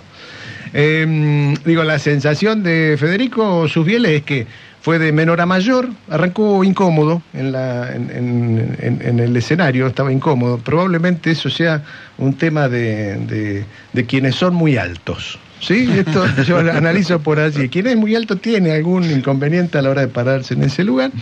Eh, y luego fue, fue Soltándose, soltándose, y creo que termina muy, muy bien, pero sobre todo, para no quedarnos en la anécdota del, del- del momento, sobre todo hay consistencia, no entró en ninguna de las chicanas que, que le propusieron, algunas de ellas verdaderamente de mal gusto. digo, eh, y, y, digo, me parece que hay, que hay allí un trabajo sólido, consistente, genuino. Ese Federico Susbieles representa lo que él cree que es la política. De esa manera él lo entiende que se hace la política. Y eso es lo que quedó a la vista. Claro, eh, esté usted de acuerdo o no. eh, Exactamente, pero, es genuino. Exactamente, y a mí me parece que tenemos que comenzar alguna vez a darle importancia al contenido y no al continente, ¿no? Eh, como decís vos, Juan, escuchando a una persona eh, decirme de qué temas está en contra, pero no decirme qué es lo que propone, a escuchar a otro que me está diciendo, mira, yo creo que hay que hacer esto, esto, esto y lo otro. Te puede gustar como lo dice, te puede gustar si es más alto o más bajo, pero te está diciendo qué pretende, cómo pretende encarar los problemas este, desde la representación de un sector. Y eso me parece que es incontrastable eh, y para eso, creo yo, son los políticos, ¿verdad? Es la- para es la construir. política, Es la política. Eh, entonces, si paralelamente veo a otro candidato que me está diciendo todo lo opuesto, todo lo contrario a lo que dice su jefe político, porque debo interpretar que Milley es el jefe político de Lieberman, por más libre que él se declare dentro de ese espacio. Y si el espacio tiene tanta libertad, mira, a mí me da miedo, porque entonces Milei puede querer eh, con la motosierra cortar no sé qué y Lieberman no. Entonces, ¿qué hacemos, no? Es una buena, es una buena imagen, ¿no? Es decir, Milei con una motosierra cortando los subsidios que propone su candidato local. Es, es un Claro, poco es complicado, digamos que como raro. mínimo es complicado. Claro. Señores, vamos a hacer un cortecito musical. Ya tenemos a nuestra próxima entrevistada en el estudio. eh, y lo vamos a hacer recordando que el 5 de octubre del 73 se publicaba el álbum Artaud, un álbum que fue adjudicado, digamos, a Pescador Rabioso, pero en realidad fue la primera obra de Spinetta Ah, como solista. Claro. Estas son las cosas que uno aprende cuando produce un programa de radio. y lo vamos a recordar con Bajan. Tengo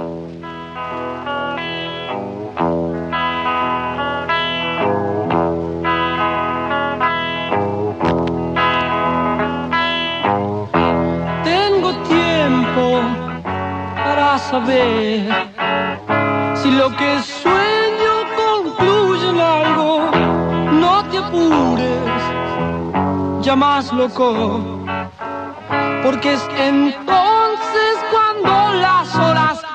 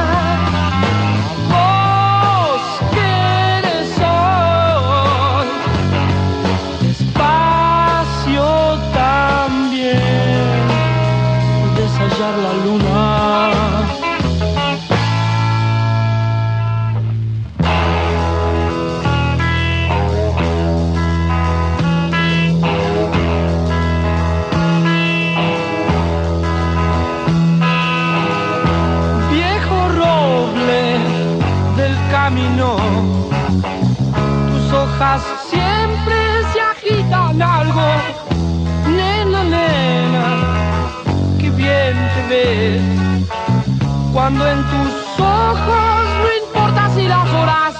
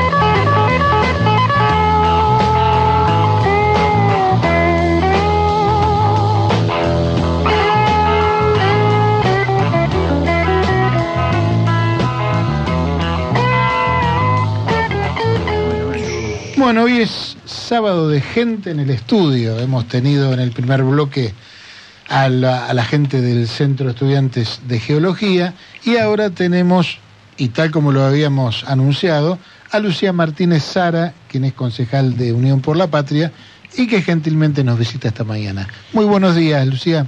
Buenos días, muchas gracias por la invitación y bueno, un saludo y abrazo a los oyentes.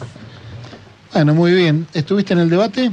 No, no estuve en el debate, pero sí pude eh, seguirlo y escuchar atentamente a cada uno de los candidatos y candidatas. Y la verdad con mucho orgullo, fundamentalmente por nuestro candidato Federico Susbieles, eh, por cómo pudo exponer con muchísima claridad cada una de las propuestas que, que, que tenemos para la ciudad y detrás de cada una de esas propuestas hay un trabajo que se viene haciendo con, con un montón de profesionales, con equipos, con foros, con articulación y diálogo permanente con la sociedad, con las instituciones, eh, con todo el entramado solidario también que tiene la ciudad.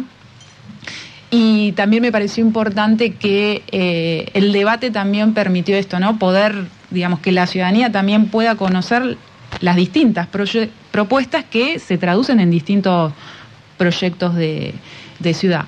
Pero para mí es de, es de rescatar de nuestro candidato que, digamos, más allá de, lo robusto que fue ayer en el debate, eh, la credibilidad y la confianza que genera, ¿no? ¿Por qué digo esto? Porque ayer Federico, por ejemplo, eh, hablaba de gestión, ¿no? De gestionar la ciudad, de planificar la ciudad, y él está hoy gestionando con una intensidad impresionante. Él hablaba también ayer, por ejemplo, de transformar la ciudad, ¿no? Porque la gestión, las políticas públicas justamente lo que vienen es a transformar, a generar resultados e impactos. Y él habla de transformar la ciudad cuando eh, está transformando el puerto, transformó el puerto de nuestra ciudad. Digo, esto tiene que ver con la confianza y la credibilidad, ¿no? Del- de la persona que está diciendo en el, marco de un, en el marco de un debate y de lo que está haciendo. Y después también Federico todo el tiempo hablaba de articular, ¿no? De poder articular con distintos sectores de la ciudad, académicos, empresarios, del mundo del trabajo, del entramado solidario. Y hoy él desde el puerto no ha dejado de, articular permanentemente con estos sectores, ¿no? Y algo también que me pareció muy importante y que habla de la responsabilidad, la seriedad y el coraje que debe tener un intendente o una intendenta es el de hacerse cargo. Él reconoce que hay un montón de problemas que por ahí no son competencia exclusiva de, la, de- este municipio, pero que un intendente no puede no hacerse cargo. ¿sí? Un intendente, una intendenta tiene también que hacerse cargo de temas que, si bien no son competencia, hay que articular, hay que gestionar, hay que ir a golpear puertas. ¿sí? Entonces, esto también me parece que es un dato eh, significativo de Federico. Y por supuesto, como les decía, me parece que ayer también cuando, cuando se plasmaban las propuestas, también uno podía ver eh, los diferentes re- recorridos en términos de gestión y cómo eso se ve en las propuestas. La experiencia de gestión es sumamente importante, más aún cuando los problemas se han complejizado muchísimo. Entonces, todos los aprendizajes, todas las trayectorias en gestión son fundamentales a la hora de abordar una ciudad con Bahía Blanca, ¿sí? que tiene muchísima desigualdad, que tiene una, una falta de gestión im- importante, por lo tanto el, el desafío que tiene por delante es muy grande. Eh, en eso no tenemos duda que Unión por la Patria, con Federico Susbieles a la cabeza, bueno, por supuesto Axel Kisilov en la provincia y Sergio Massa en la Nación, lo que van a hacer y lo que van a seguir haciendo es tratar de eh, recuperar nuevamente este rol transformador que tienen que tener las políticas públicas, ¿no? Una agenda fuerte para poder eh, transformar la ciudad en un contexto que sabemos que es delicado y en un contexto que sabemos que hay muchísimas personas en el país y en cada rincón de Bahía Blanca que la están pasando difícil. Pero ahí también Federico tiene un, algo que es distintivo eh, y que me parece que es muy importante para quien quiera ocupar el, el sillón de intendente o intendenta, que es el conocer cada metro de Bahía Blanca. O sea, Federico conoce cada metro de Bahía Blanca y conocer cada metro de Bahía Blanca implica haber escuchado a las personas que viven en cada metro de Bahía Blanca. En ese sentido, cuando recién nombrás a- al nivel provincial al nivel nacional, digo, yo lo vi a sus bieles mucho más en línea con, con el proyecto nacional y provincial, eh, más si lo comparo con el candidato de la Libertad Avanza, que propuso cuestiones directamente opuestas a lo que propone a nivel nacional. Y sí, y sí, porque nosotros claramente, de Unión por la Patria, eh, tenemos un sentido de pertenencia muy fuerte a un proyecto na- nacional, ¿no? A un proyecto provincial, y entendemos que una ciudad no se piensa, digamos, de manera aislada. Hay, hay, hay principios que son rectores, ¿no? A los, a los cuales uno adhiere y con orgullo. Puede haber diferencias, pero hay puntos, digamos, hay una plataforma, hay enunciados eh, electorales y hay eh, políticas públicas a las cuales uno tiene que adherir y sentirse orgulloso. Nosotros, por ejemplo, hoy es 7 de eh, octubre, ¿no? Hace un mes atrás, es decir, 7 de septiembre, el gobernador Axel Kicillof en Berazategui estaba inaugurando la escuela número 100. Entonces, yo creo que también lo que le pasa a Federico, como nos pasa a cada uno de los que militamos en Unión por la Patria, nos sentimos orgullosos del proyecto político al cual pertenecemos. Y, eso, y aparte tratamos de que ese proyecto pueda, digamos, localizarse y tener un correlato y una traducción en cada rincón del país, ni hablar en los municipios, ¿no?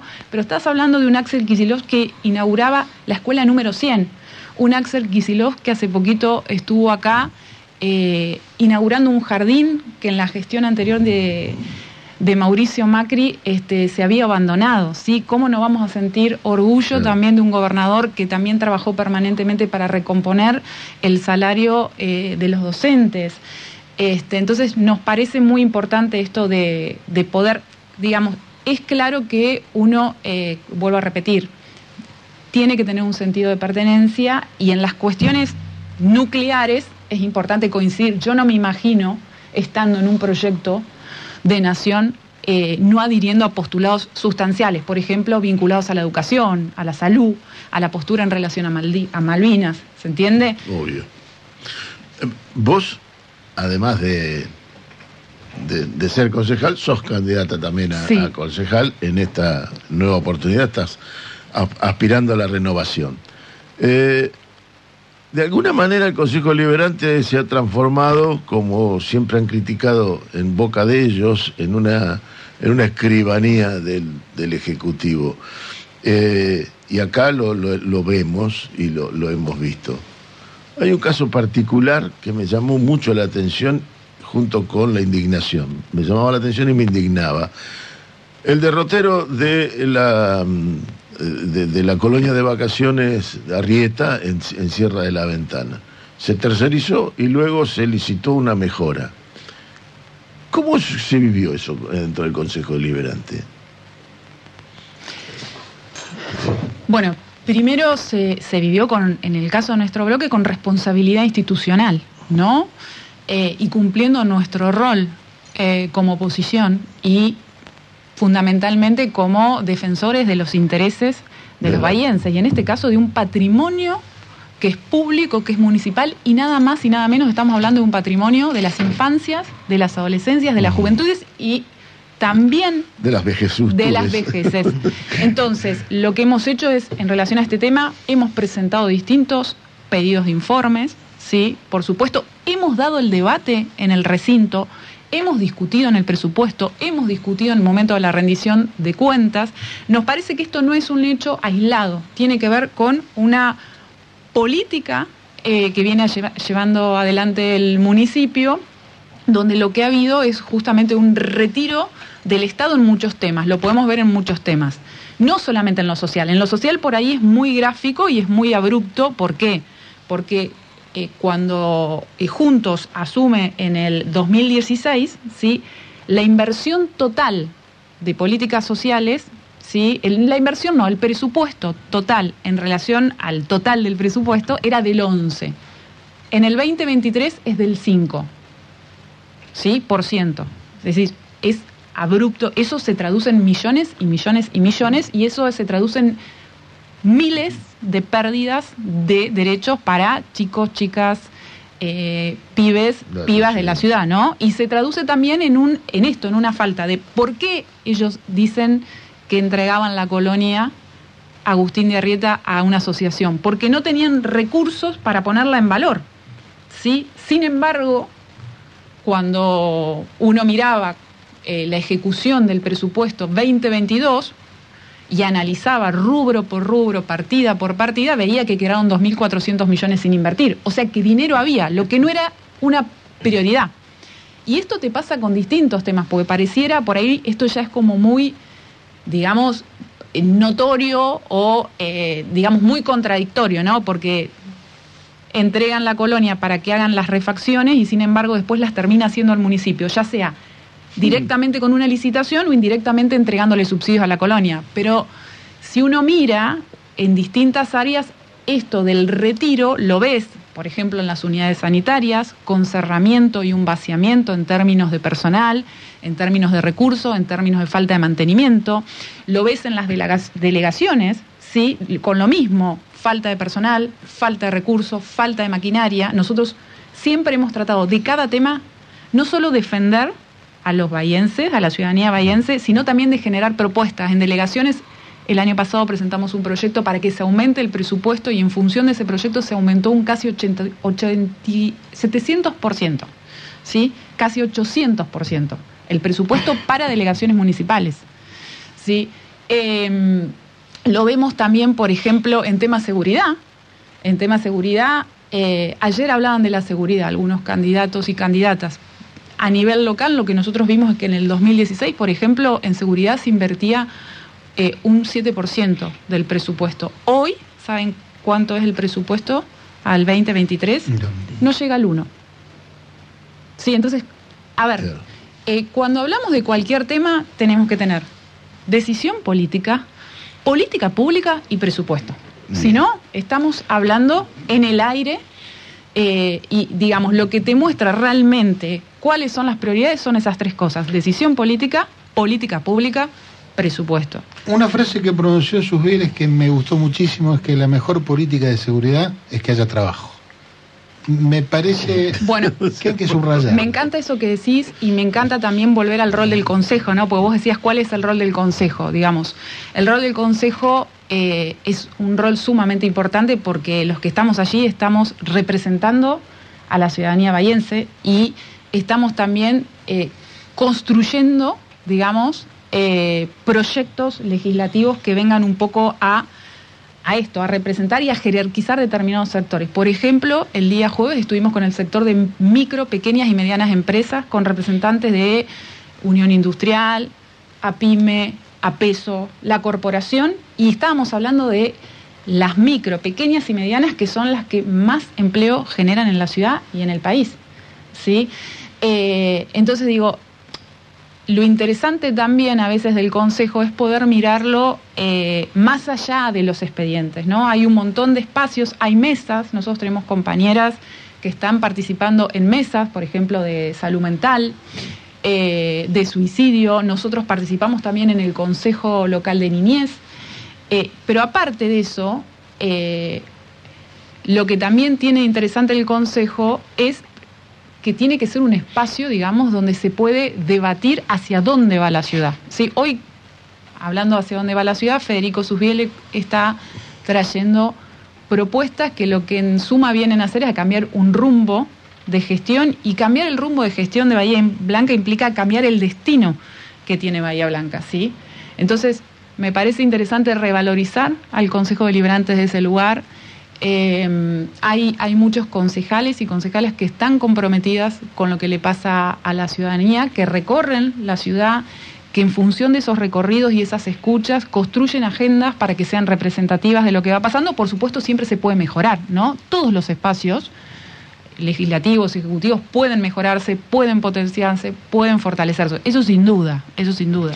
Quiero decir que la función del Consejo antes de legislar, antes de hacer la norma, es también proponernos un debate, eh, qué ciudad queremos en definitiva, ¿no? Eso me parece mucho valor, poder discutir también en el Consejo Deliberante, por supuesto, ¿no? Con fundamentos, con datos concretos, cuál es el proyecto de ciudad, cómo viven hoy los bahienses, cómo impactan las políticas públicas o la falta de políticas públicas, porque lo que mucho hemos discutido nosotros en rendición de cuentas, en presupuesto, es la falta de políticas públicas. ¿Cómo impacta cuando vos reducís un presupuesto en un área? ¿Qué implica en estos barrios?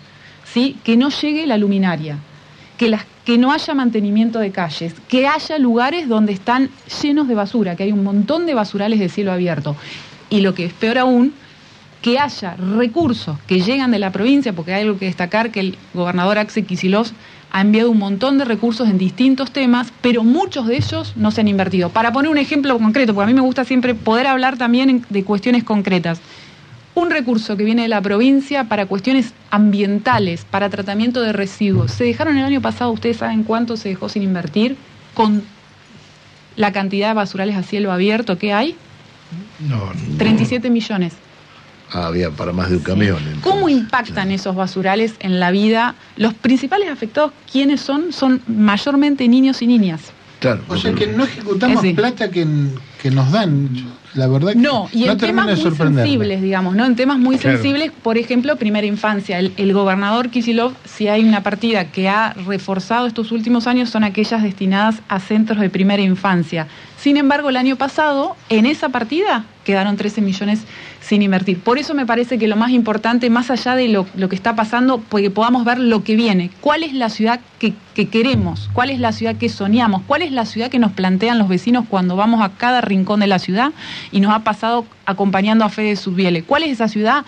Bueno, es una ciudad donde el Estado sea el primer promotor y garante de derechos, ¿no? Una ciudad que tiene un montón de presupuesto, pero que pueda impactar de manera equitativa en la ciudad, que ese presupuesto llegue con políticas públicas a los distintos puntos de la ciudad. Me parece que hoy estamos teniendo una gran oportunidad teniendo la posibilidad, digamos, de que un candidato con la experiencia de Federico Susbiel y con el equipo que acompaña a Federico Susbieles, esta ciudad pueda tener un cambio de rumbo profundo, ¿sí? Y que la ciudadanía empiece a vivir mejor. Digo empiece porque esto requiere planificación. Está claro que no es de un día para el otro. No, pero claro. mientras no haya un plan, ¿sí? Eh, es muy difícil pensar que esta situación se puede revertir. Ayer de sus les habló, cortita la, la mía, que Claudio me mira preocupado por ahora. Eh, muy, muy cortito. Eh, ayer sus habló de la necesidad de un amplio consenso para, para a- a producir estas transformaciones, habida cuenta también de que en cualquiera de los casos eh, las representaciones en el Consejo Deliberante no prácticamente nadie va a tener la, mayoría por sí mismo. Entonces, el, Consejo adquiere una relevancia eh, mayor para ese proyecto. ¿Lo ves posible? Sí, lo veo posible. De por sí, Susbiel es una persona de, que permanentemente promueve el consenso y lo demostró en el puerto sentado todo el tiempo con distintos sectores, eh, incluso, por supuesto, con distintos espectros políticos, priorizando la ciudad, poniendo en el centro el bienestar de la ciudadanía vallense. Pero vuelvo a los casos concretos y a los chiquitos. Cuando yo les hablaba que en esta comisión, que a mí me toca estar a cargo, que es la comisión de planificación y promoción del desarrollo económico social, estábamos el jueves sentados con distintos representantes del sector MIPYME, en el marco de un proyecto que lo charlamos con ustedes, que creamos en la comisión, que se llama Diálogos Legislativos para contribuir al desarrollo local, y producto de implementar ese programa estamos viendo resultados muy concretos, pero todo eso requirió construcción de consensos hacia afuera y hacia adentro de la comisión. Nosotros en la comisión tenemos representado a los tres bloques que hoy están en el ámbito legislativo. Entonces, en el ámbito legislativo todo el tiempo se trabaja en la construcción de consensos, porque justamente es uno de los pilares, los, los consejos deliberantes son uno de los pilares de los sistemas democráticos. Así que, por supuesto que creo que se puede y creo que hay voluntad política para eso. Muy bien, y llegamos al final, nos tenemos que ir, se nos hizo súper corto el programa. Eh, bueno, pronto nos volveremos a Bueno. juntar eh, porque todo esto es apasionante. Estamos hablando del futuro del lugar donde vivimos, nada menos. Así que bueno, muchísimas gracias a todos por habernos escuchado. Les recordamos el decimosegundo Festival de Poesía Latinoamericana. Búsquenlo en las redes, ahí tienen toda la data. Y nos vamos recordando que el 4 de octubre del 86 eh, sale a la. se edita el segundo álbum de estudio de Patricio Rey y sus redonditos de Ricota, Octubre con K. Nos vamos recordando, eh, y, por qué, más que nada por el título del tema, eh, ese álbum. El tema se llama Buenas Noticias. Chau.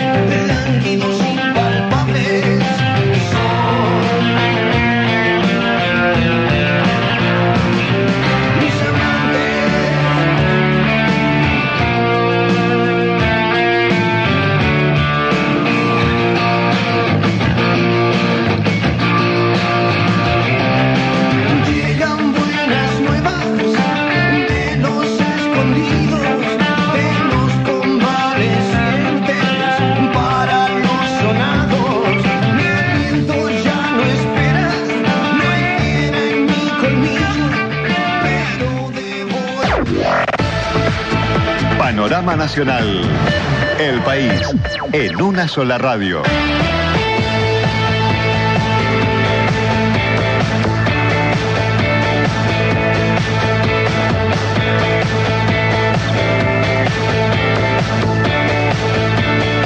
Hora 13 en todo el país. Bienvenidos y bienvenidas al panorama nacional de noticias que hacemos en conjunto. Las 49 emisoras que integramos Radio Nacional en todo el país. Buen mediodía, Fernando Farías. ¿Qué tal? ¿Cómo estás, Silvina Esprea? ¿Todo bien? Todo bien.